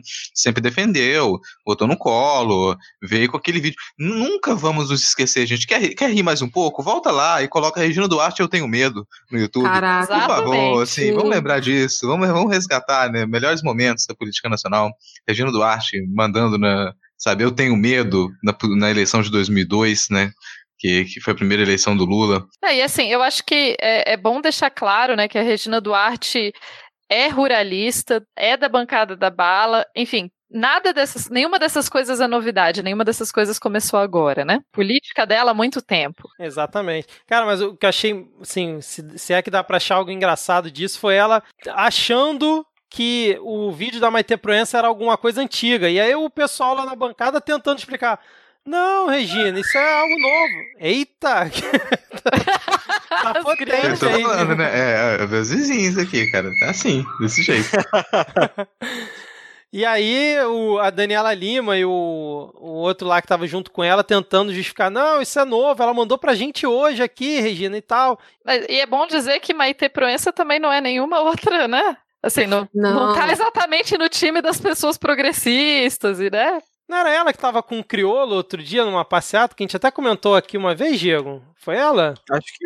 Acho que. Engano. Mas ela é outra que recebe pensão até hoje por ser filha de militar e mesmo não precisando dessa pensão, nunca abriu mão, né? E assim, tá na passeata, cara, vamos lembrar daquilo, né? Lembra da- do, do relato super sincero da Hebe, né? Ela- quando ela participou da passeata com, com o movimento de mulheres lá no, no início da, da ditadura e tal. Ela falando que, ah, tava passando ali, aí eu vi aquele monte, várias mulheres caminhando, eu achei aquilo tão lindo, aí eu fui lá também, eu dei os braços a elas, e aquele foi um momento tão bonito. Não fazia a menor ideia do que estava acontecendo. Só, só viu um monte de gente, foi atrás, né? Né, O gente? importante é que tem que ficar leve, entendeu? O pessoal fica Isso. carregando o caixão, fica pesado, fica uma energia ruim. Tem que ficar leve. É isso. É, ou seja, a Regina Duarte mandou todo mundo pra maconha. Bora lá. Né? É um absurdo as pessoas que ficar enterrando as pessoas em tempo de pandemia. Por que, que vocês não vão fazer outra coisa? É, exatamente. Temos mais algum tópico aqui pra gente comentar ou podemos seguir? Tinha, ó, gente, tinha vários tópicos aqui. Eu cortei todos os tópicos que tá muito longo. Agora vamos ver se a gente tem o bloco seguinte, que normalmente seria qual, Diego? Não. É, então não tem. Vocês sentiram a falta, essa ausência é o bloco que não vai ter. Mas o seguinte tem, né? O que, que a gente tem depois? Temos um momento Carluxo.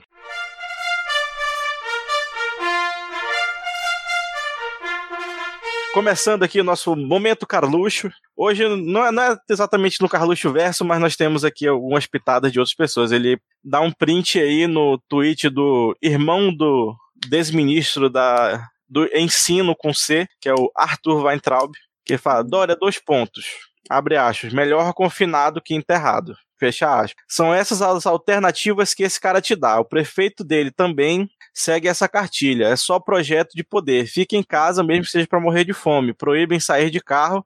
Povo lota metrô e ônibus para poder sobreviver. Aí o Carluxo comentou ainda na, na saga. Acho que, acho que depois a gente vai fazer a, a saga da direita securtiana.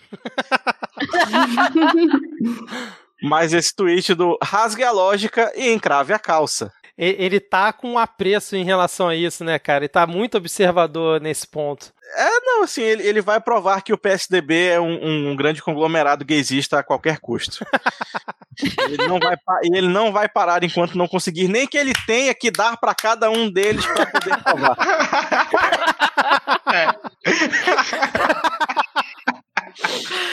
Ai, gente. Muito bom, cara, muito bom. Você conseguiu sintetizar qualquer coisa que eu tentasse dizer agora, Diego. Vocês quebraram o menino, gente. Ah, alguém quer comentar alguma coisa aí?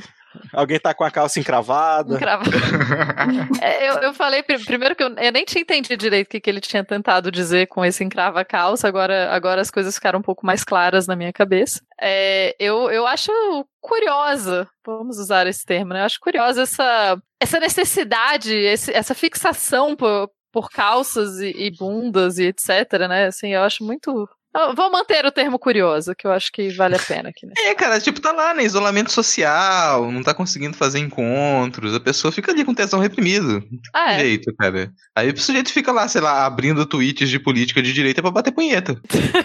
Lá vem você de novo com essa cena, cara. Puta que pariu. Se eu imaginei, cara, vai todo mundo ter que sofrer junto comigo, assim. Ai, que Mas sabe que eu tristeza. tava, tava reparando Mas, aqui ó, no, outro- no, Fala, eu tava reparando no outro tweet que você separou aqui, já ia jogar pro outro tweet. É, antes de você fazer a leitura, porque tem um, um- É mais ou menos um retweet do Carluxo pro Arthur Weintraub, né? Eu achei uma coisa muito interessante que ele dá um print no tweet, aí ele anexa a imagem pra twittar e marca o autor original do tweet. Imagina que coisa Será que, até, será que até o Arthur vai entrar, bloqueou o Carluxo? Aí ele fica procurando assim. que não, é porque consegue dar até RT. o, até o Carluxo sabe que você não pode ficar gerando engajamento em- no, no, no, no tweet desse tipo de gente. até ele sabe. E a Olha, esquerda olha, continua olha. dando RT nessa merda. Olha, Será é que isso é uma verdade, mensagem de cara. socorro? É verdade, cara. É tão frustrante, né? Tipo, pelo amor de Deus, parem de pessoas de dar RT nessas coisas. Cara, Qual foi o tweet Mas- aí, Diego? Então, novamente, né, nessa estratégia aí do, do print. E acho que também assim fica mais fácil da galera pegar o print e jogar pro, pro Zap Zap. Pode ser também. O Arthur vai entrar novamente e fala: PSDB do Covas barra Dória manda e ordena que carros fiquem em casa dia sim, dia não. Agora tá todo mundo aglomerado e apertado no transporte público. O objetivo não é proteger a população coisa nenhuma. Querem testar a velocidade que podem implementar uma ditadura liberal esquerdista. e aí, to- todos se sentiram representados nesse, nessa parte final aí? Um abraço pro nosso ouvinte do PSOL aí, que são da esquerda, mas são caralho. Ai, Ai, essa esquerda liberal. Eu gosto que é uma, é uma ditadura liberal de esquerda. é, é um conceito muito curioso de política, assim, realmente muito interessante. É, esse cara, ele é discípulo do Olavo, então não duvido nada essa teoria ter vindo É, boa, eu né? fico, essa última frase até ela, ela é até mais complexa. Até além disso, eu fico pensando aqui a frase, essa frase final. Querem testar a velocidade que podem implementar uma ditadura liberal esquerdista. Tudo bem, faltam alguns conectivos, mas vamos passar por cima disso, né? E querem testar a velocidade com que podem implementar. Se fizer o teste da velocidade e se implementar, ele deixa de ser um teste, né? É, É, Uhum. eu tô- é uma coisa curiosa. Ou, ou se implementa ou não se implementa. Cara, que pensamento mais. É como se ele imaginasse que a gente está numa realidade virtual. Aí a gente está fazendo testes aqui. Caso a gente chegue a essa suposta ditadura liberal esquerdista, aí a gente vai ter certeza que consegue, a gente volta pro mundo real e coloca em prática. Caralho. acho que esse é o objetivo. É porque ele claramente vive naquele filme do Tron, O Legado Idiota. Ai, que piada ruim. Júlia, E quer por último- alguma coisa? Ah, Cara, não, depois, depois dessa piada, eu, eu, eu não vou conseguir. Eu não vou conseguir falar mais nada. E por último, encerrando aqui o, o nosso momento Carluxo, eu quero lançar aqui um desafio para os nossos ouvintos e ouvintas. Se você entendeu alguma coisa que é dita nesse vídeo que, que tá anexo ao tweet, porque assim, tá muito ininteligível. Eu já tentei ouvir umas 18 vezes e eu não consigo ouvir o que o Bolsonaro fala. É, é, não é quando Alguém ele fala que conseguiu? não vai, é, é, não é quando ele fala que não vai ter churrasco, coisa nenhuma. Ele chega no ouvidinho lá do, do apoiador dele e fala: Não, não vai ter churrasco, coisa nenhuma. É só pra ver o que, que eles vão publicar falando do churrasco. Pois é, mas nesses 10 segundos em específico não dá pra entender nada que o Bolsonaro fala. Ah, então é um dia comum, né? Dia comum na vida do Bolsonaro, então. A gente Peraí. entendeu o que ele fala. Vamos aí, o nosso painel universitário, pra ver se alguém entende. Me, me deem 10 segundos pra eu tentar entender, rapidão. Nossa, Conseguiu? não. Eu entendi só a parte do não tem churrasco coisa nenhuma, e daí, e daí tem a mulher gritando do lado, não dá pra entender nada. Aí ele colocou esse vídeo e comentou o seguinte: quando o que importa não é a verdade diante de um vídeo público, mas a narrativa repetida mil vezes pelos bandidos até que a mentira se torne aceita. Mas se ele coloca isso num vídeo que o pai dele tá falando, ele tá dizendo que é o pai dele que tá repetindo mil vezes a narrativa e ele é bandido? Ou não sei. Não sei, gente. Eu achei que. é, tipo, eu achei interessante que ele fala. é, diante de um vídeo público, o que importa, na verdade, é um vídeo. Mas se a gente não consegue entender o que ele fala, o que, que diferença faz o vídeo ser público? Sendo que ele tá falando. Já, já, já- até aí eu posso publicar vários vídeos falando. e depois dizer, não, mas eu falei isso antes. Você falou o quê, meu Deus? é verdade. Faz, faz, faz bastante sen- sentido. Mas eu, eu acho que o, que o pior de tudo foi ele né, não ter feito o churrasco fake e ter ido dar um rolê de jet ski no lago, né? Cumprimentou a galera que tava na marina, deu oi para um pessoal que tava fazendo um churrasco no, num barco, né? né aqui no lago. E depois foi no chá de revelação. Caraca, que foi uma das coisas mais ridículas que eu já vi na minha vida. Vocês viram Foi. isso? Eu vi. vi, cara. Bem Gente. lembrado, bem lembrado. Gostaria É, de não é- ter é um visto. combo de cafonice, né, cara? Tipo assim, vou fazer, fazer a trajetória da cafonice. É, tipo, eu vou andar de jet ski porque parece muito legal. Oi, 92, estamos aí. Espero que tenha o mesmo coisa, né? Aí ele vai com segurança com a com o cara. É, é muito. Cara, a, cena é muito boa, porque, tipo assim, a segurança dele tá com o colete à prova de bala, né? Se ele vira, eu acredito que aquilo ali seja pesado, coisa, o segurança dele vai afundar. Ele não está com nada. Então, tá, não que, o, não que eu imagino que, que a- vai acontecer, sei lá, uma grande operação de alguém chegar com uma lancha no lago Paranoá e tentar assassinar o presidente, mas não faz sentido porque ele não estava. Aí ele chega lá num barco que não deveria estar fazendo festinha no lago, né? Porque, tipo, aglomerações. Aí oferece carninha, ah, não sei o que, churrasco. Ele, uh, uh, arminha com a mão, blá, blá, blá, blá, blá, dá beijinho nas crianças lá na marina, beleza. E aí, o cara me vai pro chá de revelação do filho, pro cara atirar com, eu não sei que porra de arma é aquela, mas não é uma arma pequena, pra descobrir que vai ter mais uma filha. Eu li e assim, caraca, como uma família consegue ser tão tão ridícula ao mesmo tempo. Porque, gente, andar de jet ski foi afronta. Ele, ó, não fiz o churrasco. Mas olha só como é que é seguro, essa pandemia não existe, vou dar um rolê de jet ski no lago. Pô, galera. Mas assim, pelo menos o colete de balas, agora pra mim, o colete à prova de balas tá explicado pra mim. Por quê? A gente tem que pensar que ele foi um chá de revelação. Ao risco. Certo. É um risco, porque imagina se nesse chá de revelação o resultado não dá nem azul, nem rosa, sai um arco-íris e transforma todo mundo no espírito da ideologia de gênero. Nossa, já pensou? Isso, cara. Caralho. Eu acho até que ele foi lá pra garantir que fosse uma cerimônia, entendeu? Máscula, pra evitar que fosse. que acontecesse isso aí que você falou. Eu acho que, na Isso. verdade, o colete é mais porque ele ficou com medo do Bananinha errar o tiro, cara. Eu acho que é mais provável isso.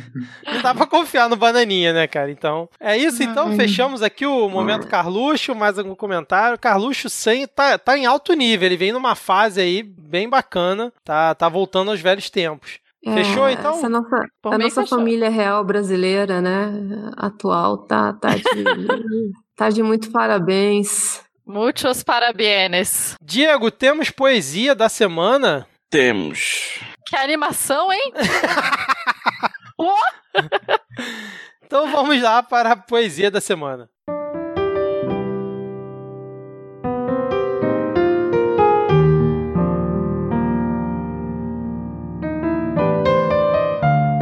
O cenário é conhecido. O discurso tacanho. Ao despertador muito irrita o desdém, o diminuto tamanho do intelecto minerador de Tantalita. Todos os dias segue a vara em direção ao chiqueirinho. Não a deglutir, mas a fornecer seara ao paladar do mitinho. Odes, cantos e holofotes ao grande Gaudério que, regurgitando impropérios, dá a mancheia o mote. Cala-te, brado estreito, e ainda todos os dias são enviados a recolher o rejeito os pobres periodistas. Ao avesso do relato, reverberando não fatos, o prelo segue vazio, de acepção e tato. Puta que bom. Cara, eu tive que pesquisar umas cinco frases aqui, porque. Caprichou, hein? Puta. Ainda tem um publi editorial aqui da Seara no meio, né, cara? Publi editorial. É pra, pra garantir o financiamento do podcast, né? Exatamente. Caraca, parabéns, Na Diego. verdade, na verdade, Seara é com C, né? A Seara de comida. Eu que digitei errado por causa da marca. Aí, mais uma prova de que foi o publi editorial. Pô, parabéns, Diego. Excelente, cara. Agora, o que é minerador de tantalita, cara? Tantalita é o minério de onde tira o nióbio. Nióbio, né? Ah, Uhum. agora com você, Rodrigo. Vamos lá? Então vamos pra parte que todo mundo acha chato. Começando aqui, esse que é o nosso bloco mais animado, nosso bloco em que a gente faz comentários com mais energia, com mais emoção. Então, para começar aqui o nosso, o nosso bloco que todo mundo acha chato, um, um subbloco. Vamos para atualização de status de notícias passadas. E nessa semana agora a gente teve a conclusão ou a continuação né, desse processo de aderência do Bolsonaro ao sistema internacionalmente conhecido como eficiente, que é o Toma Lá da Cá. Bolsonaro que passou toda a sua campanha repetindo esse jargão, não, vamos acabar com a velha política, acabar com a velha política, não vai ter tomar lá da cá, indicação técnica, só quem não tá morto, quem não tá vivo, só morto vivo que vai entrar. E nessa semana, Bolsonaro, por pressão, provavelmente por medo de sofrer um processo de impeachment, começou a negociar com o Centrão. Tudo que acontece no Brasil precisa do apoio do Centrão, são aproximadamente ali 200 parlamentares, né? então você não consegue aprovar nenhuma proposta e também você não consegue aprovar nenhum processo de impeachment se você não tiver o apoio do Centrão. Essa negociação de cargos já teve algumas já algumas alguns cargos indicados. O primeiro deles foi o do Fernando Marcondes de Araújo Leão, que ele foi colocado como diretor do Departamento Nacional de Obras contra as Secas, e tem uma, uma manchete, que ela é muito boa, que é a manchete da, da Folha, que diz, recém-aliado a Bolsonaro, Centrão é suspeito de usar apoio e cargos para obter propinas. Ai, que bonitinho, cara. Ninguém jamais pensou que o Centrão fosse fazer uma coisa desse tipo, né? Que isso, cara. Assim, eu acho engraçadíssimas as tentativas de justificativa do, do pessoal do Centrão. Eles falam, não, a gente não, tá, não, é, não é um toma lá da cá. A gente não é um toma lá da cá a gente só faz a articulação política, que é o governo entrega um cargo pra gente e a gente é, combina, combina de votar ou não o interesse do governo. Isso é típico articulação política, isso não é tomar lá da cá. isso não, é a melhor só... parte. isso é o normal, gente. Não sei o que seria um tomar lá da cá, mas isso daí aparentemente é não, e o melhor é ver que os bolsominions estão comprando esse discurso, né, cara, para justificar a aproximação com o Centrão. Isso que é a melhor parte, cara. O que eu acho mais fantástico é porque há pouco tempo atrás isso teria um nome tipo, sei lá, mensalão, alguma coisa assim. Exato. Não sei, me, me, me, me foge a memória às vezes, sabe? É, às vezes é difícil de. É, e assim, o pessoal tipo, tornou essa expressão, né? Corriqueira do, do Toma lá da cá, pensando exatamente nesse tipo de, de articulação política, embora o acordo para que se entregue cargo para um partido ou outro partido e aqueles partidos eles possam defender propostas do governo, ela de início ela não seria um problema. O problema é quando isso é, é utilizado para questões muito específicas, como impedir investigação, impedir a abertura de um processo de investigação, né, que é o que acontece nesse caso aqui. Então você tem partidos e políticos que eles não fazem, nunca fizeram parte da base do governo, não defendem aquelas propostas. Aliás, é algo típico do Centrão, não defender proposta nenhuma. O Centrão não defende proposta nenhuma, não defende nada, não é contra nem a favor, muito pelo contrário. E essa é a característica de quem está ali para ser comprado. Tem um outro tipo de, de toma lá da cá também, que é o que está presente no governo desde a campanha, que é o empresário da cá, e aí ele toma lá um incentivo. Então, isso tem, tem funcionado bem. Você vê esse monte de lobista que fez a, a marcha com o Bolsonaro lá.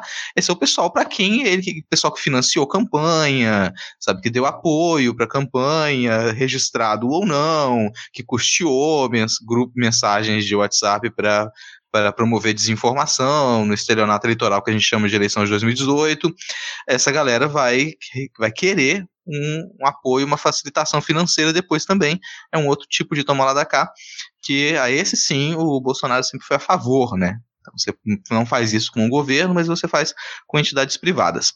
Isso teve continuidade durante essa semana. Aparentemente não surtiu muito efeito na base, alucinada no Bolsonaro, ninguém está muito aí para isso.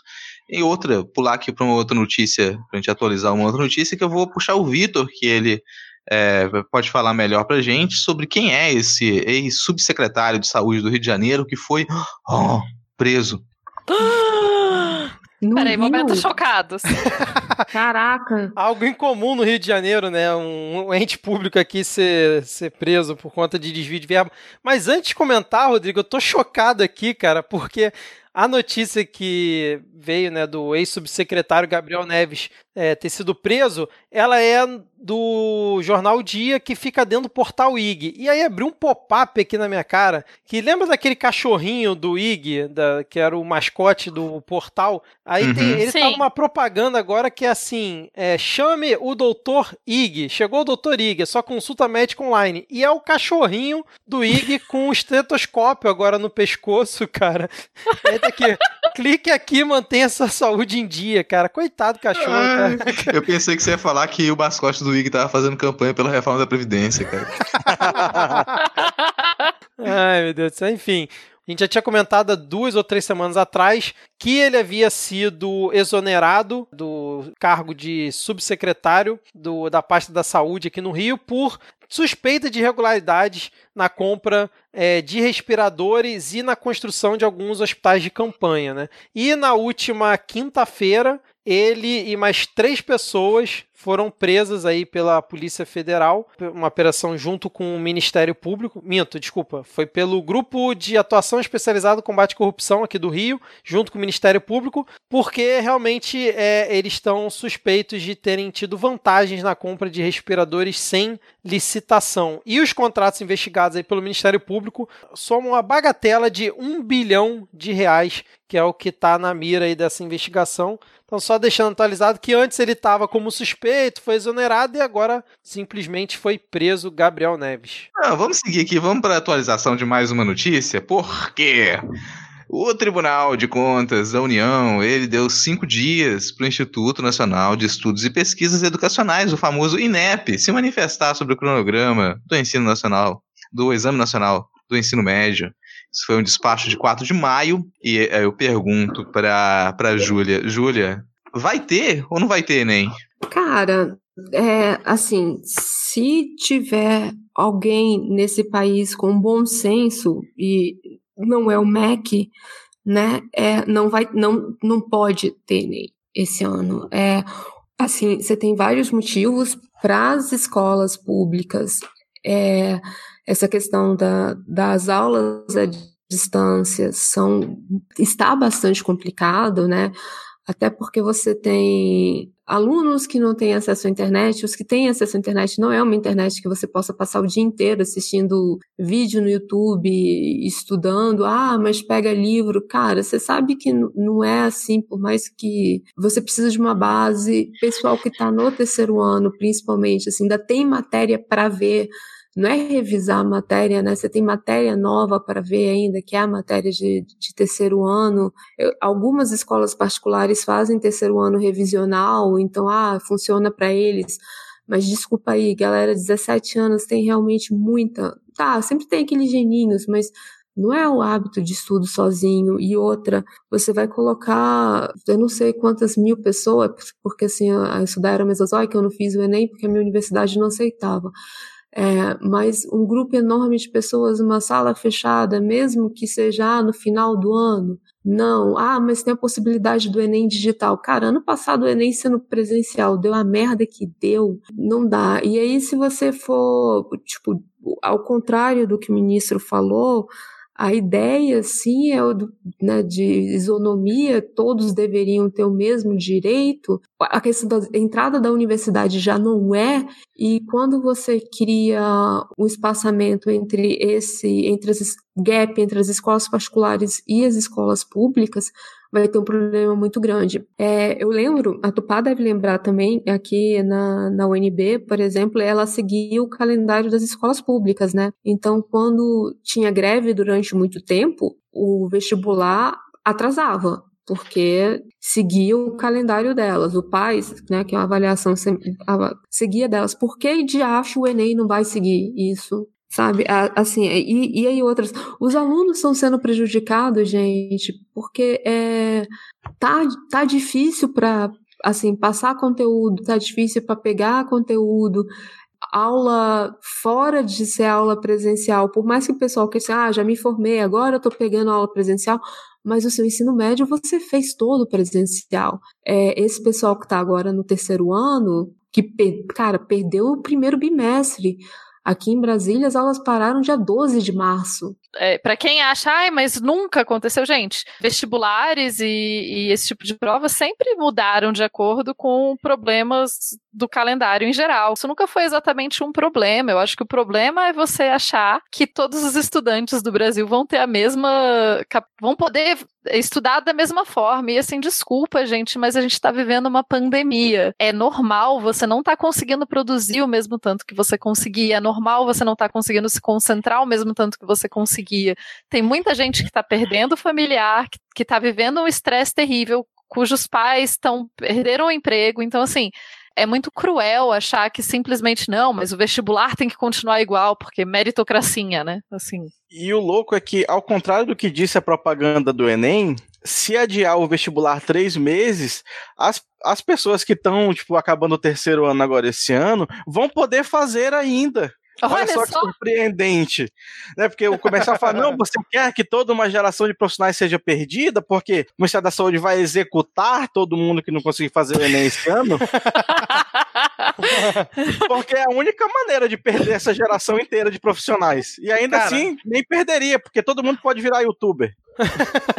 Caso você possa comprar uma cadeira de 12 mil reais, mais um iPhone de 10 mil, mais um, um, um suportezinho pro iPhone de 2.500, né? Vocês viram o outfit Pô, da propaganda e, do Enem. E o, o, sim, só o computador, sim. cara. Porra, eu, eu tô aqui trabalhando Tipo, hoje eu fiquei. Não, hoje eu fico algumas horas, assim, eu, eu tô passando é, entre 10 e, e. É mais ou menos 10 horas preparando aulas, né? Entre montar slide, gravar, é, subir e depois fazer os exercícios, né? A gente tá trabalhando 10 vezes mais é, no computador que já tá pedindo arrego, dizendo assim, pelo amor de Deus, eu não aguento. Ele às vezes ele trava o Google Slides, que não era, que não era uma coisa para ser travada, sabe? Numa cadeira dolorida. Aí eu fico olhando assim, moço, me dá isso, por favor. Eu faço live pra esses meninos o dia inteiro, mas deixa fazendo gasto confortável. ah, e assim, é o Enem só vai ser realmente adiado cancelar, ou cancelado esse ano com na justiça, porque se depender só. do projeto do Weintraub, a ideia é dificultar o acesso ao ensino público até que se acabe com o ensino público por completo. Né, mas o Oitrab falou que não era que, que não era para ser igual o, o acesso às universidades mesmo. É canalha demais esse argumento que o Diego falou que eles usaram de toda uma geração. E o negócio tá tão doido que até o Huck, Luciano Huck, defendeu o adiamento do Enem, cara. Falou que só o MEC tem esse poder que deveria ser adiado por justiça social. Então, é, então, já que citou o Luciano Huck, vamos acabar com esse tópico, né? A gente chegou nesse extremo, então, fim desse tópico agora, eu vou pedir pro DJ tocar a música. Toca a música, DJ.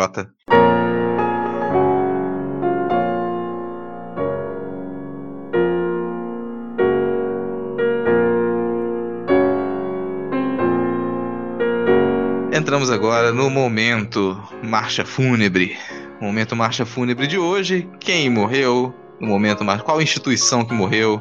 Que morreu nessa semana foi a autonomia do IBAMA, porque no dia 6 de maio a presidência da República publicou um decreto de GLO que autoriza que é em ações subsidiárias no período de 11 de maio a 10 de junho de 2020, na faixa de fronteira, nas terras indígenas, as unidades federais de conservação ambiental e em outras áreas federais dos estados da Amazônia Legal, quem fica responsável pela determinação de como, quando, onde, por que ocorrerá alguma ação de fiscalização do IBAMA será as Forças Armadas, o Exército, vai ficar responsável por determinar que como, quando, onde deve ser realizado, devem ser realizadas as ações do IBAMA. O ICMBio fica subordinado a partir desse decreto ao Ministério da Defesa. Então, isso para quem quem está tentando interpretar essa porcaria dessa GLO para dizer que não é muito bem isso que está escrito ali, vai se fuder, entendeu? Porque é exatamente isso que está escrito. Está escrito ali que agora quem vai determinar como que deve funcionar o IBAMA não é mais o Ministério do Meio Ambiente. Porque aparentemente, né, o sinistro do Salles, espere que eu fale o nome dele, vou vomitar, ele não consegue fazer tudo aquilo que se esperava de desgraça que ele fizesse, porque os fiscais do IBAMA ainda continuam trabalhando. Loucura!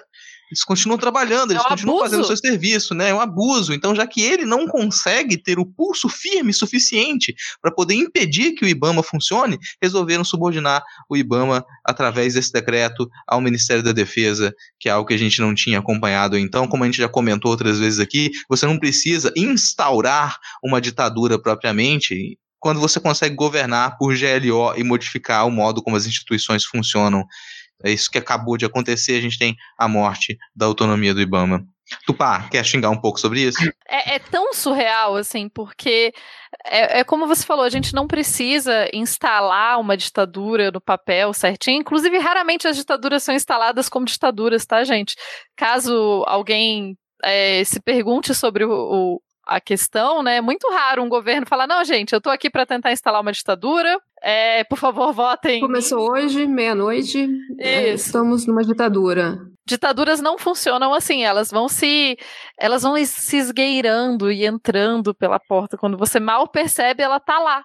E aí, é o desmonte do IBAMA que já vinha acontecendo.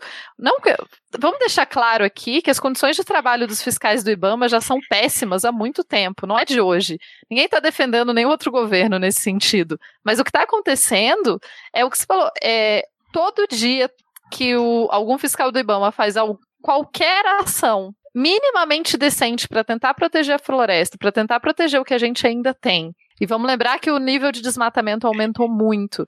E assim, quando o Ibama está fazendo o trabalho dele, não é simplesmente, ah, é porque eu quero salvar as onças pintadas, porque elas são bonitinhas. Não. Primeiro que o dia que fica quente demais na sua cidade você reclama, é por causa do. É uma questão ambiental, é por causa de desmatamento e outras questões. Além disso, quando o Ibama fa- ah, os fiscais do Ibama fazem esse tipo de ação, eles estão protegendo os povos originários. Eles estão protegendo os indígenas. Então, assim, tão surreal, mas tão surreal, e tá acontecendo. É isso, a gente tá bombardeado por tanta porcaria em volta da gente que é até difícil da gente conseguir lutar contra todas elas.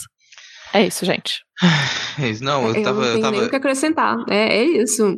é, é pra ser um momento, né? Um momento, mas já foi um momento. Que a gente sempre. mas é, é- normalmente é o momento em que a gente fica mais triste desgraçado da cabeça. Assim. A gente já cansou de reclamar do que o, o Ministério do Meio Ambiente, levado pelo condenado, tem feito. É, hoje a gente ainda teve uma vitória parcial em outra Sim. questão.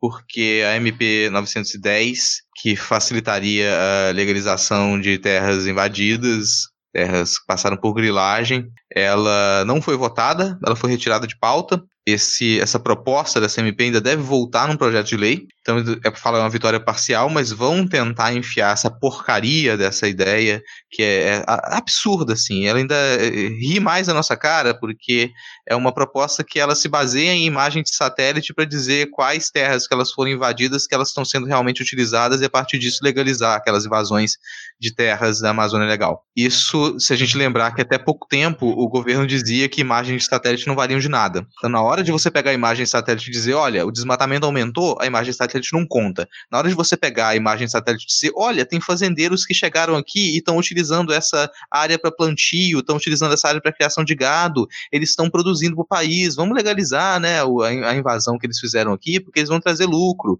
Detalhe que aquela, velha história, pistoleiro não aparece em imagem de satélite. Você não consegue pegar na imagem de satélite lá qual, qual guerrilha que está se armando né, dentro de terras indígenas que estão tentando legalizar com essa MP 910. Ela vai voltar em projeto de lei, vão tentar empurrar isso pra gente. E fica, claro, os parabéns para os poucos partidos de oposição e os poucos parlamentares de oposição que têm conseguido fazer um trabalho efetivo ao embarrear esse tipo de, de desgraça, que todos os dias entram, algumas passam, outras não. Então, se a gente não está numa desgraça com, a- completa, ainda maior, é porque a gente ainda tem alguns parlamentares que eles conseguem impedir que esse tipo de votação vá à frente. É isso. Excelente, excelente. Vamos agora rapidinho só para um mini quebrando notícias, porque acabou de sair a notícia de que o governo entregou ao STF, né, lá no gabinete do Ricardo Lewandowski, os testes de coronavírus do Pandemito. E então vamos observar que provavelmente isso deve vazar aí nas próximas horas ou nos próximos dias. Por enquanto, é essa informação aqui. Parece que o mistério vai ser finalmente elucidado ou vai surgir aí o coronavírus misterioso, né? É, daqui a pouco a gente vai descobrir, a gente vai descobrir misterioso. se daqui a pouco a gente vai descobrir que ou ele estava está infectado ou ele entregou testes falsos. É. De qualquer Não, forma. mas na verdade o, teste deu, ele fala, já adiantaram que os dois testes deram negativo, mas é, é mais fácil dar negativo quando você é um fungo, né? E você não, não consegue ser infectado pelo, por esse vírus, e aí dá negativo mesmo. Quando você é o próprio vírus, você não pode ser É, infectado por exatamente. você mesmo. Ai, ai, mas vamos, vamos seguir em frente, que a gente ainda tem mais alguns, alguns tópicos aqui para comentar. Nesse que promete ser um dos episódios mais longos do Midcast Política. E ninguém vai reclamar disso, né? Não, já teve Desculpa, episódio de mais de gente. 5 horas, né, gente? Assim, episódio de 3 horas no, no, no meio da- do mês, assim, tá tranquilíssimo. Então a gente vai, vai seguir com um- alguns comentários sobre o andamento dessa investigação que foi aberta a partir da demissão do Serginho. E o que andou durante essa semana é que o vídeo que foi requisitado no depoimento do Serginho, que supostamente, supostamente comprovaria que o Bolsonaro pediu a remoção do, da direção-geral da Polícia Federal e da Polícia Federal, da direção da Polícia Federal do Rio de Janeiro e de Pernambuco, que isso teria sido feito para cumprir interesses pessoais, para proteger a família dele. Esse vídeo, ele foi requisitado, ele foi entregue ao ministro Celso Mello e ele foi é, exibido hoje para o Serginho Moro e seus advogados de defesa. Ainda não vazou o vídeo, a indústria do vazamento está devagar. A gente não conseguiu ter acesso a essa reunião inteira, mas partes das transcrições elas já chegaram a público. Vocês acompanharam isso hoje? Cara, eu só queria fazer um protesto antes dos comentários sérios, que eu tô quase chegando ao ponto de começar uma campanha para que acolha o Sérgio Moro de volta na magistratura pra gente poder ter a indústria de vazamento funcionando como deveria. tô com saudade de vazamento bem feito, vazamento aí com garbo e elegância como o, o Moro fazia. É, eu, eu ia fazer esse comentário, né? Na época do PT vazavam-se melhor. Né? Até isso naquela época era melhor, né, cara? É, Não, mas aparentemente é uma reunião de três horas, né? Essa reunião foi uma reunião geral com, com os ministros, ela durou três horas e as declarações chamaram mais atenção, embora a gente não tenha tido acesso ao vídeo completo até o momento. É, são declarações em que o Bolsonaro descaradamente diz que ele precisa trocar a direção do Rio de Janeiro da Polícia Federal para poder proteger a sua família. Então, ele tem, ele tem preocupações ali com a proteção da sua família e isso indicaria os motivos pelos quais ele gostaria que, que fosse trocada essa, essa direção da PF do, do Rio de Janeiro. E ele disse que se ele não conseguir trocar do Rio, ele troca a direção geral. Se ele não conseguir trocar a direção geral, ele troca o ministro da Justiça, tá ok? Trocou. Trocou. Estão querendo foder minha família, tá ok? Eu quero dizer pra ele que você tá querendo foder a nossa também, fera. Bala trocada não dói. Não aguentar, não. Exatamente. Agora, eu queria entender, ainda não consegui entender, não sei se vocês conseguem me explicar, o porquê que justamente essa reunião, onde ele faz é, exigências desse tipo, e parece até que o Weintraub xingou os ministros do STF, falou que são 11 bandidos que tem lá e tudo mais, por que que logo essa é, foi filmada, cara? Acho que eu não, não vejo muito sentido uma reunião de três horas com o ministro ser filmada, é o quê? Para depois é, gerar prova contra si mesmo? Porque, segundo a Andressa Di divulgou essa na Globo News hoje, essa, esse vídeo ele te- teria um efeito devastador para o Bolsonaro, segundo fontes que acompanharam essa exibição aí, já que os cinemas estão fechados, né? Pelo menos tivemos aí uma, uma estreia durante essa pandemia, né? Não, assim, é é uma reunião geral com os ministros, assim, algumas reuniões mais importantes, é, elas costumam, elas têm que ter registro, vão ser registradas em ata, pode ter filmagem, então isso não é uma coisa incomum, assim, mas essas filmagens, esses registros, normalmente eles não, não vêm a público, esses registros, eh, alguns eles ficam sob sigilo, e em alguns casos com razão, porque pode ser questão de, de segurança dos envolvidos, segurança nacional também, mas é, é você precisa fazer registro de reunião. Não, o pessoal não faz reunião para ficar batendo papo e depois todo mundo ri de memória, não. Não, mas não precisa filmar. Mas reunião você registra, cara. Não, não mas tem ata pra isso, não precisa filmar. Não, mas assim, reunião de ministro não é para ser também coisa para você ficar se incriminando, né? A gente, é. teoricamente, a reunião de ministros é para debater paradas sérias, não pra, é, tipo, não é. é uma reunião do crime, gente. Quer dizer, é, mas assim... Não? Nossa, o caso é. Nesse caso é, mas não, na teoria não era para ser, entendeu? Não, mas o que eles alegaram é que a, a Secom normalmente filma uns pedacinhos da reunião para passar em vídeo institucional depois, alguma coisa. Mas talvez o próprio Serginho já tenha aí, né, previsto alguma Exato. coisa e tenha pedido para filmar essa. Exato, era onde eu queria chegar. Afinal de cara. contas, uma pessoa influente, entendeu? No meio da sociedade, é. Poderia conseguir um, um, uma filmagenzinha dessa. Porque se tem uma coisa que o, o, a pessoa em questão é boa é em, em armar esse tipo de prova e esse tipo de coisa, né? Porque, inclusive, ficou muito chateado que só ele pode mexer na PF e influenciar a PF. É um absurdo outras pessoas quererem fazer o mesmo. É, exatamente, porque essa reunião foi no dia 22 e ele pediu a demissão logo no dia 24, tipo, dois dias depois. Então, assim, tá me cheirando algo muito estranho aí, porque se por acaso ele realmente tivesse muito indignado da influência do Bolsonaro na PF, ele teria pedido demissão, na minha visão, logo depois desse dessa reunião, já que ali ele já tinha motivo suficiente, mas parece que ele quis deixar a corda estourar o máximo possível, né, sabendo que o Bolsonaro é impulsivo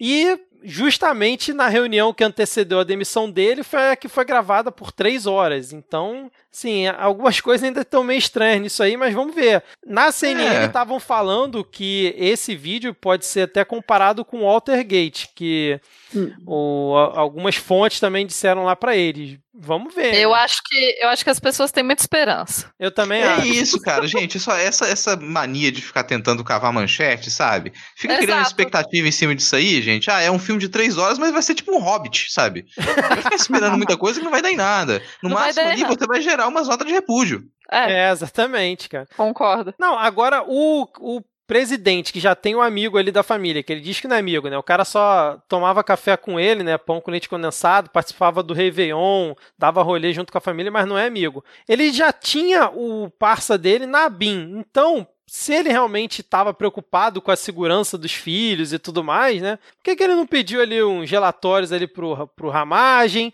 pediu uma proteção especial lá para a família dele, já que, tipo, ele pega helicóptero para levar a, a família pro casamento do Bananinha, pediu uma escolta policial, não custa muito, né? Ao invés de ter que mudar toda a estrutura da PF. E o cara ainda vem com o argumento de falar que ele estava só preocupado com a segurança da família e que não tem nenhuma ingerência sobre essa troca. É muito cara de pau, né? É, assim, agora, é, ele. O que, que eu acho que acredito que ele vai se basear? É algo que ele já começou a dizer, assim. Hoje ele dá rampa lá, né? Olhando para baixo porque é só assim que ele consegue estar acima dos outros. Ele estava lá na rampa conversando com os jornalistas e ele, ele lembrou que, ah, eu não falei as palavras Polícia Federal, é. Corregedoria, eu não disse essas palavras. Então, cara, ele vai, tipo, ele vai se basear em minúcias e vai começar uma enrolação em torno desse vídeo, assim. Na prática, já sabe, já, já fica nítido quais eram as intenções dele. Agora, se a gente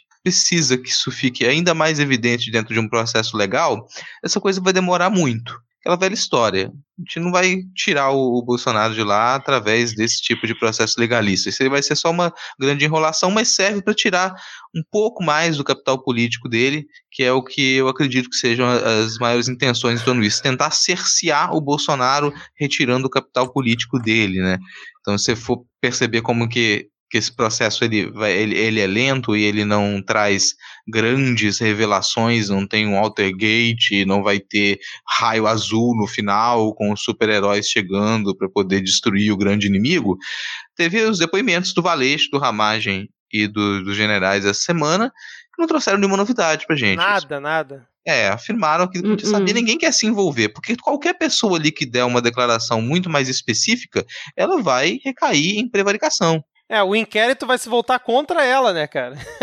É uma, é, é uma armadilha esse inquérito, na verdade, né? A, essas pessoas participaram dessas coisas, né? Sim, sim. O, o Valeixo falou que não, a demissão foi a pedido, eu realmente concordei quando o presidente me ligou. O Ramagem falou que tá tudo certo. Os generais também falaram que não viram problema nenhum, na, pelo que eu tava vendo, tanto do Braga Neto quanto do Eduardo Ramos, falou que tá tudo certo, não teve nada. É, e, cara, vai cada um tentar se defender. Volto a repetir o que eu falei na semana passada, eu ainda não entendi qual é a grande jogada do Moro. Se ele realmente está só querendo cozinhar e fazer essa guerra fria com o Bolsonaro, se ele realmente tem alguma coisa que ainda não está não tá sendo divulgada que pode realmente implicar o pandemito em algo mais sério. Porque até agora, pelo que foi mostrado, é só balão de ensaio que a imprensa está fazendo aí com manchetes e tudo mais. Tá muito fraco, tá muito fraca essa novela aí. Quer coisa pior, Vitor?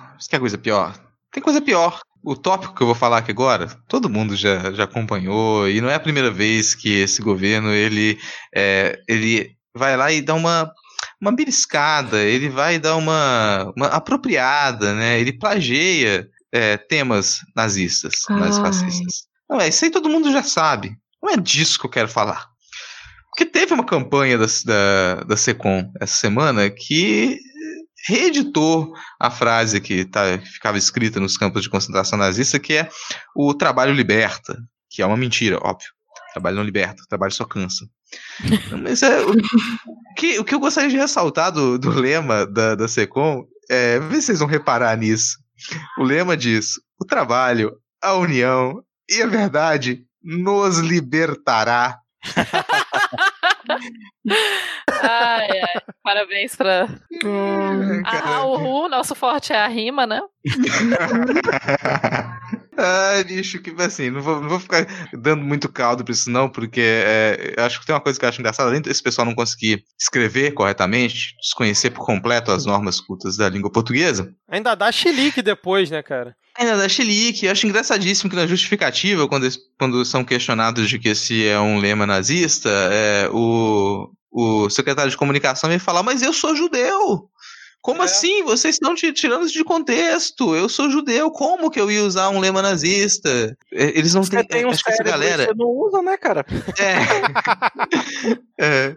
é. Essa galera não faz, não faz ideia, sabe? Às vezes acho que é um nível de ignorância tão elevado que não é nem dizer que isso que eles não se acharem nazistas é uma coisa proposital, eles realmente não se acham, eles acham que eles podem repetir essas informações, mas só pelo fato de eles não estarem naquele contexto, isso acaba, eles não vai funcionar. Eles não conseguem compreender exatamente o que eles fazem. Então é como o ex-secretário de Cultura também, o Alvin sabe, com aquele vídeo. Ele não faz ideia exatamente do que, do que ele faz. Se perguntar se ele apoia o nazismo, ele vai falar que não, ele realmente vai ser contra, mas ele repete aquelas mesmas práticas porque ele não tem consciência da sua própria visão de mundo. Assim. E nesse caso, é pouco difícil a pessoa ter consciência do que escreve se não para nem para reler, né? É, exatamente. Né? e assim, mudando aqui de, de, assunto, né? Mudando de assunto para um assunto mais leve, porque o último verso da nossa paródia de hoje dizia que a mamata acabou. A gente sabe que a mamata acabou. Qualquer pessoa que diga o contrário disso está mentindo. Está produzindo lorotas. Porque a mamata realmente acabou. O que a gente tem é um processo muito mais sutil. É uma harmonia entre os interesses das pessoas que sustentam esse país. Que são quem? Quem que sustenta esse país? Sustenta esse país é grileiro, desmatador, armamentista, igreja neopentecostal que cobra 10% do dízimo das pessoas que ganham miséria. É isso, essa galera que sustenta o país. A gente vai juntar os interesses desse pessoal, o que, é que o governo defende. A gente tem uma série de propostas que elas foram aceleradas nesses últimos nesses meses de pandemia aqui, se aproveitando dessa confusão toda, para poder facilitar a vida da pessoa que rouba terras da União, que rouba terras indígenas, que desmata áreas legais, as pessoas que defendem e trabalham para continuar vendendo armas, e vamos lembrar qual é a única função de uma arma matar outra pessoa. E as igrejas evangélicas. A gente poderia comentar todos esses tópicos, mas como a gente aqui já está com um programa longo, eu vou querer que a gente prioriza um e vou chamar o Diego, que está mais calado hoje, para dizer por que, que é pernicioso o modo como o governo tem aberto margem para as igrejas neopentecostais de grande escala. Na verdade, é, é assim, que é, tem uma medida aí do governo que é a intenção de, de perdoar as dívidas das igrejas, né, da, das igrejas, tem, saiu até uma lista recentemente, todas as igrejas que devem, e eu quero dizer que eu acho correto isso aí, entendeu? Que as igrejas não paguem essas dívidas, porque a maioria dessas dívidas tem a ver com o quê? Com previdência, é, e direito do trabalho. Né? E a previdência do crente, todo mundo sabe que é o paraíso. Então tá certo, tá na Bíblia, entendeu? Tá na Bíblia.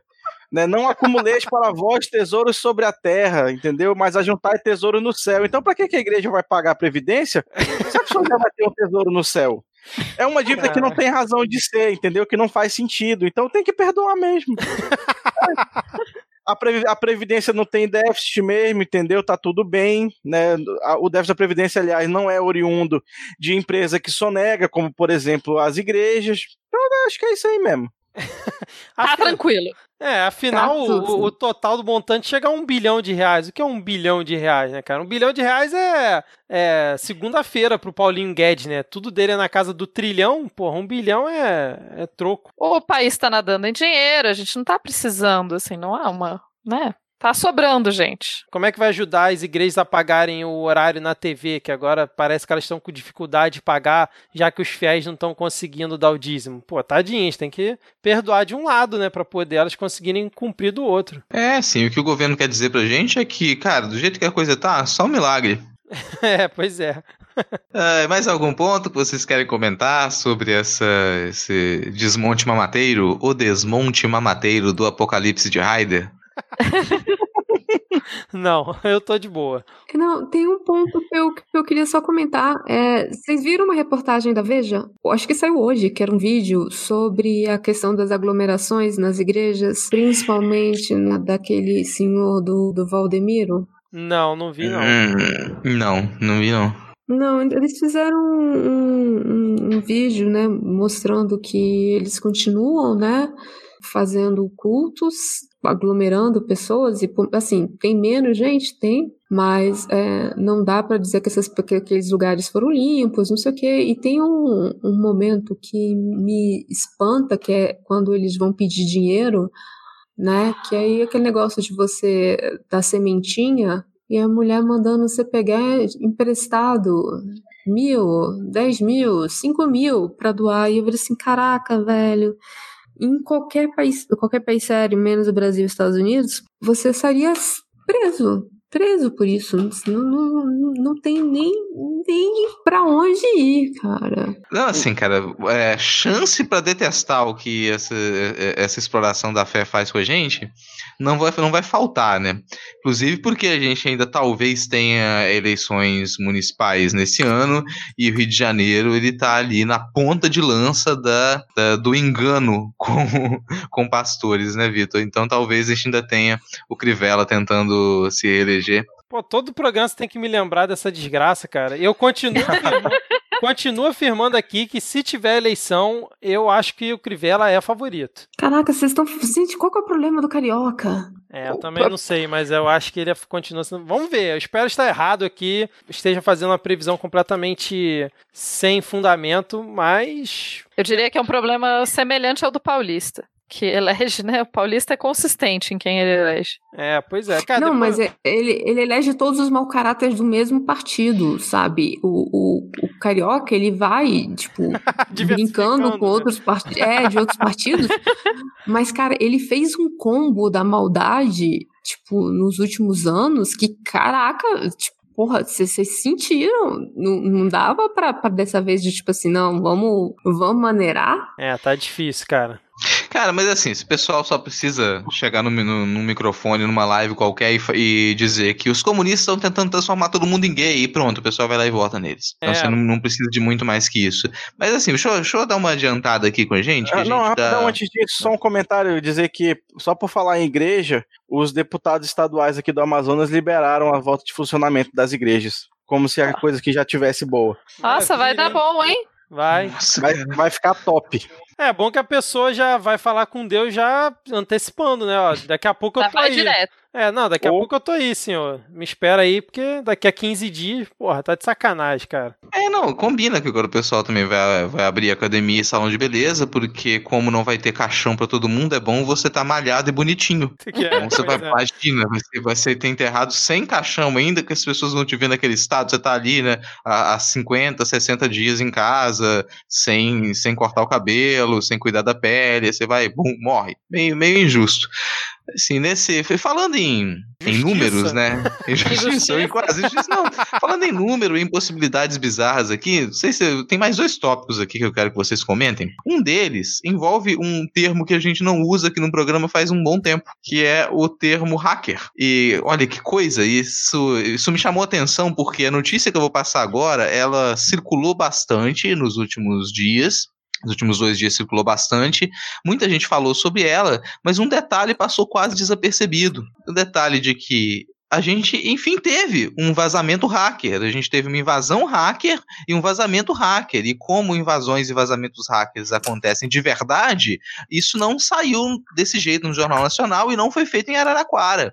Então, um vazamento hacker, uma invasão hacker de verdade dessa vez, revelou pra gente que aproximadamente 190 mil beneficiários do recurso emergencial de 600 reais são militares são as nossas Forças Armadas receberam cada um lá os seus 600 reais, porque é um pessoal que não, não é nada beneficiado, né? Tá precisando muito do auxílio emergencial. Como que um sistema informatizado chegou à conclusão de que você tem pessoas desempregadas há meses que não podem receber o benefício, mas o militar pode? Não, e o impressionante é a quantidade, né, cara? Foram quase 190 mil. Obviamente, não é possível que todos esses tiveram a mesma brilhante ideia de solicitar o auxílio emergencial, que tem gente chamando de Corona Voucher, esse nome é horroroso, para é, sabendo que tinha uma falha no sistema que ia permitir que eles pudessem é, receber o auxílio, cara.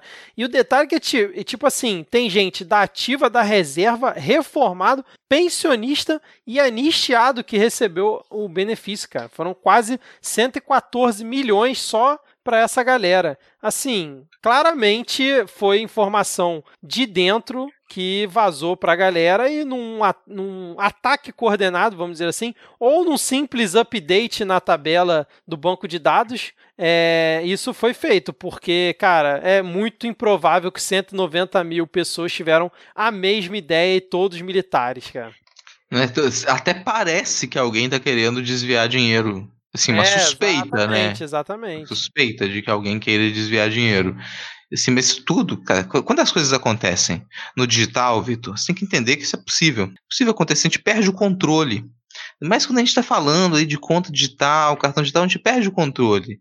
Por exemplo, Diego, você não, hum. não aconteceu assim, sem querer, você estava ali de bobeira passeando pelo eBay, e por alguma razão você chegou lá e pensou, pô, quando eu vi o meu cartão já tinha batido ali, é, já tinha fretado dois aviões pra China. Pá, assim, ó. Pô, cara, lá. Eu, eu odeio quando isso acontece. Quem nunca, Aí, né? O, o, pior é que eu fico com um monte de chinês aqui em casa sem ter o que fazer com eles. Caraca, cara. ah, mas aí isso é bom que você tem um cartão que você consiga sustentar, né? Alimentar toda essa população. É verdade, isso aí é, ajuda, ajuda bastante. Na verdade, eu. Só que assim, é, se eu alimentasse todo mundo, eu seria comunista. Eu compro é, capinha de celular e película e boto todo mundo no centro da cidade para trabalhar, né? Por favor.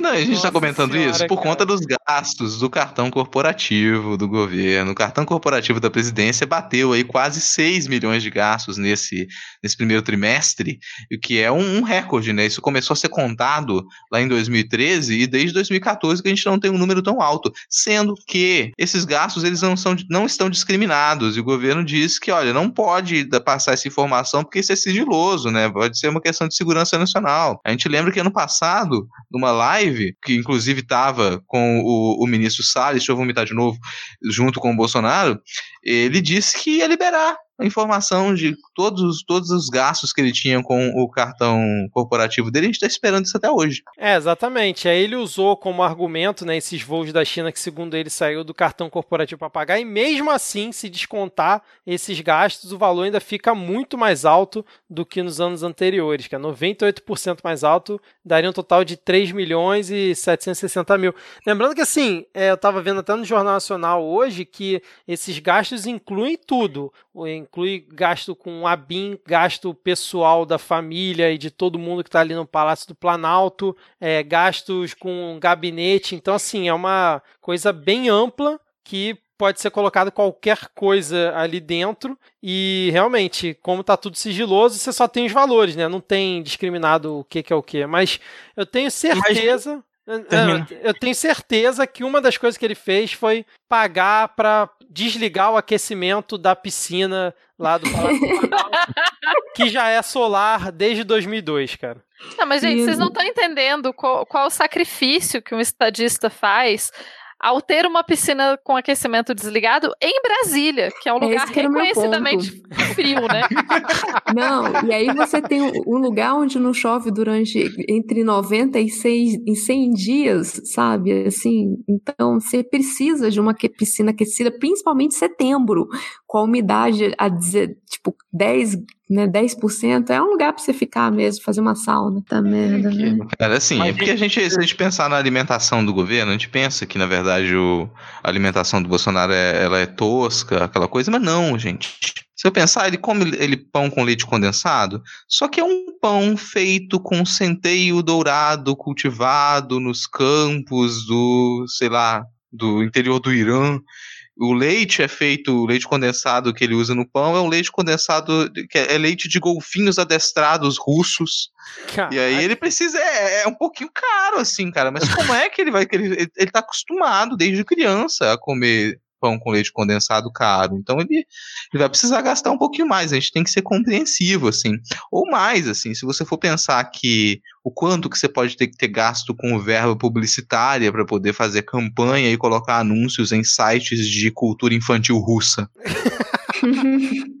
Vocês acham, é. vocês falam isso vocês, porque vocês acham que é simples ser presidente da República. Por isso que vocês falam mal do pobre do Bolsonaro. Uma pessoa tão boazinha. É, exatamente. Ai, que, ai. Até, que até a nossa querida Joyce Halseman aqui, todo episódio a gente comenta da Janaína ou da Joyce, né? Eu recebi aqui no grupo, agora há pouco, ela tweetou o seguinte: presidente Jair Bolsonaro é o maior mamador do dinheiro público da história. Ele torrou quase 8 milhões no cartão corporativo em quatro meses. Atenção, são em média 2 milhões por mês quase 70 mil por dia e ainda tem a pachorra de pagar de homem simples do povo. É um cara de pau. Hashtag mostra a fatura Bolsonaro. Cara, eu achei esse tweet tão erótico.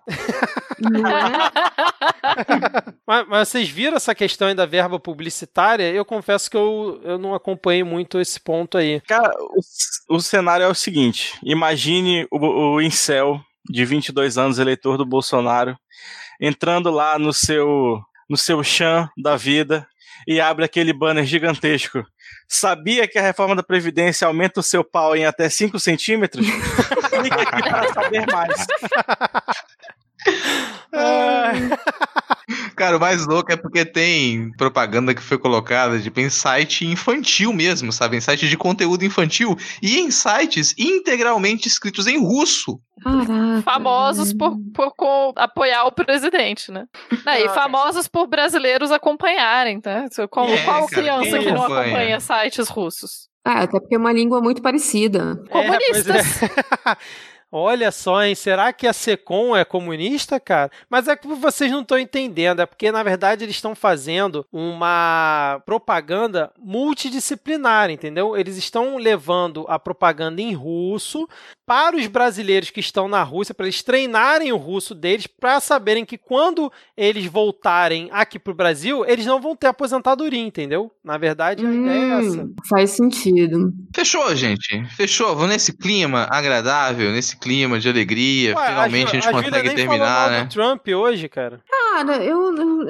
eu não tenho mais forças para falar mal do Trump, cara. Eu, eu assim, eu, eu falo que eu tô, eu tô num momento muito triste, porque assim, ou é o Brasil me dando ansiedade, o, o trabalho me, me matando e eu ainda tenho que acompanhar as loucuras do Trump. Tipo, tem dó de mim, velho. Mundo. Eu e a Débora, a gente combinou que a gente só ia fazer programa histórico até a, as primárias. Porque é, até a primárias a gente não ia mexer com política norte-americana. Porque, um, tá, tá uma bagunça mesmo, ninguém faz nada. O, o, o, Trump fica dizendo assim: não, tá todo mundo seguro. Um dos valetes dele pegou coronavírus. Ele foi extremamente xeno, xenofóbico com uma jornalista de origem oriental. O pessoal da Georgia quer abrir tudo de novo. Eu vou olhar assim e eu, eu tô assistindo, sabe, assim, o, a quebra do país e vira assim: olha, vai acontecer. E o Trump está forçando a mão em economia porque ele precisa. Agora vocês, agora vocês abriram o portão do inferno, porque ele precisa de. Geralmente, o, um presidente ele é reeleito, a não ser que você seja muito ruim de economia, que foi o caso do Bush pai e do Carter que não foram reeleitos. O Carter, no caso, nem tanto a economia, também, também teve choque de petróleo, mas por conta daquele problema na embaixada. E o Bush pai pegou uma recessão bem, bem, bem forte, né, da, depois da, da guerra do, do Irã Iraque. Mas assim, então o Trump está tentando forçar a economia para cima quando você já tem, acho que já bateu 20. A última vez que eu vi eram 16 milhões de desempregados nos Estados Unidos, mas eu tô tentando. Passou de 20 faz tempo já. Passou de 20 faz tempo? É, então, é, eu, eu, eu tô tentando não. não porque assim, a, a, minha vontade é de tipo, alguém passa coronavírus pra esse cara. É vai ser tão fácil. O Bolsonaro né? até que tentou, né, quando foi lá, mas pelo visto não, não conseguiu muito. Não. Eu, tenho, eu tenho uma teoria que esse vírus ele é muito seletivo. Ele não é. gosta de filha da puta. Eu tenho achado isso também, cara. O, o, vírus chegou contaminando um monte de político aqui no Brasil e daí? Mas nesse clima, nesse clima gostoso aqui, né? Vamos então agora para as dicas culturais. É, deixa eu começar aqui, vou dar duas dicas rápidas. Primeiro é a música feita pelo Belinho da Silva, Faroeste Caos Bozo. Ele fez uma paródia de Faroeste Caboclo. É, que é a segunda dica, que é o artigo do Fernando de Barros Barros e Silva, lá na revista Piauí, que foi o Dentro do Pesadelo, que acho que é uma retrospectiva para quem acompanha a política aí, principalmente desde as manifestações de 2013. Acho que é um, assim, dá para a gente relembrar não só disso, mas até um pouco antes da época da ditadura. Ele faz um apanhado bastante interessante, é um texto bem bacana que eu recomendo para a gente sempre estar tá atento como que a gente fez para entrar nesse buraco que a gente está hoje, né? Fecho aqui as minhas indicações. Então, eu, eu queria comentar sobre a paródia do, do Faroeste Caboclo, que assim, é uma música que eu tenho né, certo agonia, porque todo mundo com uma, um, seu, um violão tocava esse negócio, é, mas a paródia ficou fantástica, assim, meus parabéns pro menino que fez isso, cara, é, é muito bom, muito bom mesmo, isso. A minha primeira dica é para você que quer ouvir uma música comprida que conta uma história, mas sabe que Floresta Caboclo não é legal, ouça A Saga de um Vaqueiro, do Forró Catuaba com Amendoim, que é muito melhor. A segunda dica, eu, desculpa, eu acabei de fazer as contas aqui, vai ser meio filho da puta, porque a chamada encerra no dia 15, que é o dia que sai o episódio. Então, mas assim, se você ouvir logo que sair, vai dar tempo. O selo Off Flip lançou uma, uma chamada pública para publicar, é, para quem quiser enviar textos para publicar uma antologia de conto, crônica e poesia. Né, conto até 2.500 caracteres, poesia e crônica até uma página. E aí você envia lá pro e-mail que tem eu vou tem as informações todas aí no link. Então se você sei lá, já for um escritor, tiver alguma coisa e puder adaptar para o formato no tempo entre você ouvir o podcast e 23h59 do dia 15 dá tempo de mandar ainda. De repente, se eles, se eles é, estenderem mais um pouco, a gente avisa né? Mas achei interessante a, a iniciativa e é também uma, uma oportunidade, né? Para quem nunca, para quem já tem, já tem trampo com literatura aí, nunca publicou, acho que é uma boa oportunidade. A segunda coisa é o Festival Varilux em casa, né? Que todo ano rola o Festival Varilux de cinema francês em alguns cinemas aí do, do país. E esse ano, como os cinemas estão fechados, eles lançaram né, o festival em casa. São 50 filmes franceses de graça durante quatro meses na plataforma de streaming Look. Aí você entra lá, faz um, um cadastro, não paga nada e você pode assistir o, os filmes aí. Né? Você pode entrar também pelo site, assistir o filme, ele te redireciona pro look se você quiser. Né? Então fica aí a dica. Tupá, Júlia, vocês têm alguma indicação aqui hoje? Então, gente, eu tenho uma indicação que eu falei, eu comentei, eu dei um spoiler no último, na última participação e agora ao que tudo indica, quando vocês estiverem ouvindo isso, já vai estar no ar. A, o Museu do Tribunal de Contas da União está, enfim, conseguindo, a gente está conseguindo colocar a exposição que a gente fez sobre é, chamada Percursos da Saúde no Brasil, a contribuição do TCU. É uma exposição que fala do SUS, fala da criação do SUS, fala um pouco como funciona o sistema de saúde brasileiro. Eu acho que é um momento. Infelizmente, a exposição ficou muito bem encaixada nesse momento e a gente está com ela é, disponível virtualmente. Você pode, se você tem, é, você consegue ver pelo computador, dá para ver pelo celular e para quem tem aqueles óculos de realidade virtual, dá para você andar na exposição. Então tá bem legal. Eu é, recomendo muito, não só porque eu fiz a pesquisa da exposição junto com a minha equipe, é, mas foi um trabalho coletivo muito legal desenvolvido lá no TCU e ficaria muito feliz se vocês pudessem aprender mais sobre o sistema de saúde brasileiro. Excelente. Maravilhoso. E a Tupá cumprindo aqui a promessa de campanha do último episódio que ela participou, né? Quando ela voltasse, ela já ia ter informações sobre esse site. Tá aí, ó. Olha aí, Eita, tá vendo? Aqui a gente cumpre as promessas. Júlia, alguma indicação hoje? Caraca, eu, eu, eu, fui meio pega de contrapé, porque. Faz, é, faz jabá, assim, então. Vocês estão. Não, é porque vocês falaram sobre só coisas assim, tipo, muito belas e coisas, e eu tô, e eu tô tipo assim. É, no máximo no escapismo bizarro, tipo. Perfeito, eu, tá, tá ótimo. Eu comprei Street of Rage 4 só pra ficar jogando. Tipo, preciso de um jogo de ficar andando e batendo. Street of Rage 4, é isso. É um excelente jogo, mas assim, se você tem PlayStation, espera a promoção, porque ele tá, tá meio caro. E eu tenho um podcast, se vocês quiserem me ouvir, falando sobre história dos Estados Unidos que é o Pode Explica América, que, que está saindo com, com certa frequência. A última, o último que saiu era uma entrevista de dois anos atrás. Desculpa, mundo.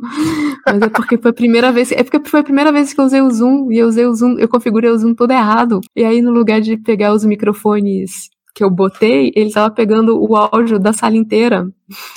e, e eu fiz na pós da UNB, que é o lugar mais barulhento do mundo. E aí o. Após da história lá no. Tipo, demorou dois anos para encontrar um anjo. Ah, super é, agradável aquele solo. lugar. É, então, tipo, pouco barulhento, não tem, não tem, tipo, não dá pra ouvir descarga. Não, Carro, não tem... nada disso. É, não, ventilação, então, exatamente.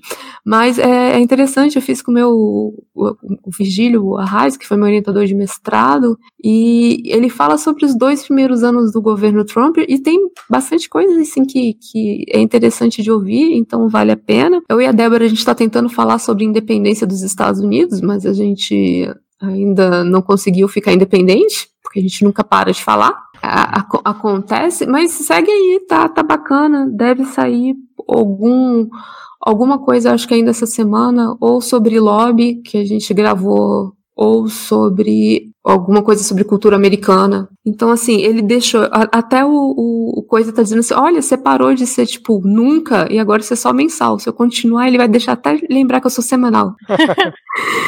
ai, ai. ai. Maravilha, então. Vou, vou fechar com as minhas duas indicações aqui. Primeiro, como sempre, um podcast, indicar um podcast independente. Nesse caso também sobre política. Um podcast chamado Já Tava Assim Quando Eu Cheguei, que é até tem uma similaridade aqui com, com o Midcast, o pessoal é muito bem humorado, tem alguns blocos mais separados e algumas colunas também. Então tem coluna para falar de literatura, coluna para falar de ciência, tem uma coluna para debater as notícias do momento e um debate geral sobre o cenário político também. Aí fica a dica tá linkado aqui na postagem do episódio. Já estava assim quando eu cheguei. E a minha última indicação é que é um pedido, uma indicação, um lembrete, um pedido para você, ouvinte do Midcast. Siga o Tiwi no Instagram. O Tiwi é o primeiro cachorro podcast do mundo. Lá do Não Pode Tocar. Então o Tiwi também está no Instagram, ficou um tempo parado, voltou agora, voltou com toda. Então siga o Tiwi no Instagram, arroba Não Pode Tocar. Essa é a minha última dica da noite. Fechou?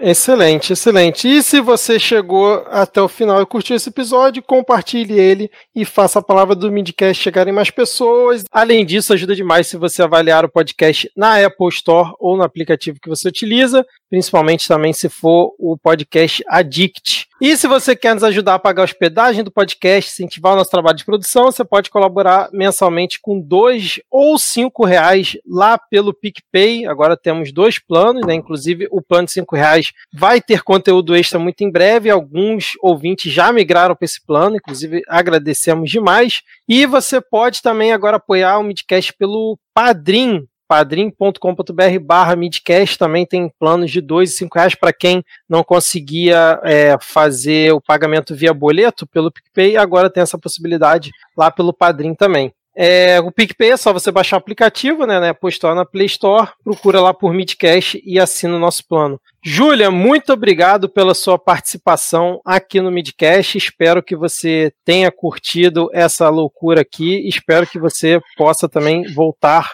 mais vezes, beleza? Nossa, eu adorei participar com vocês. Foi extremamente divertido. Gravar com a Tupac, fazia tempo que a gente não gravava junto, né, madame?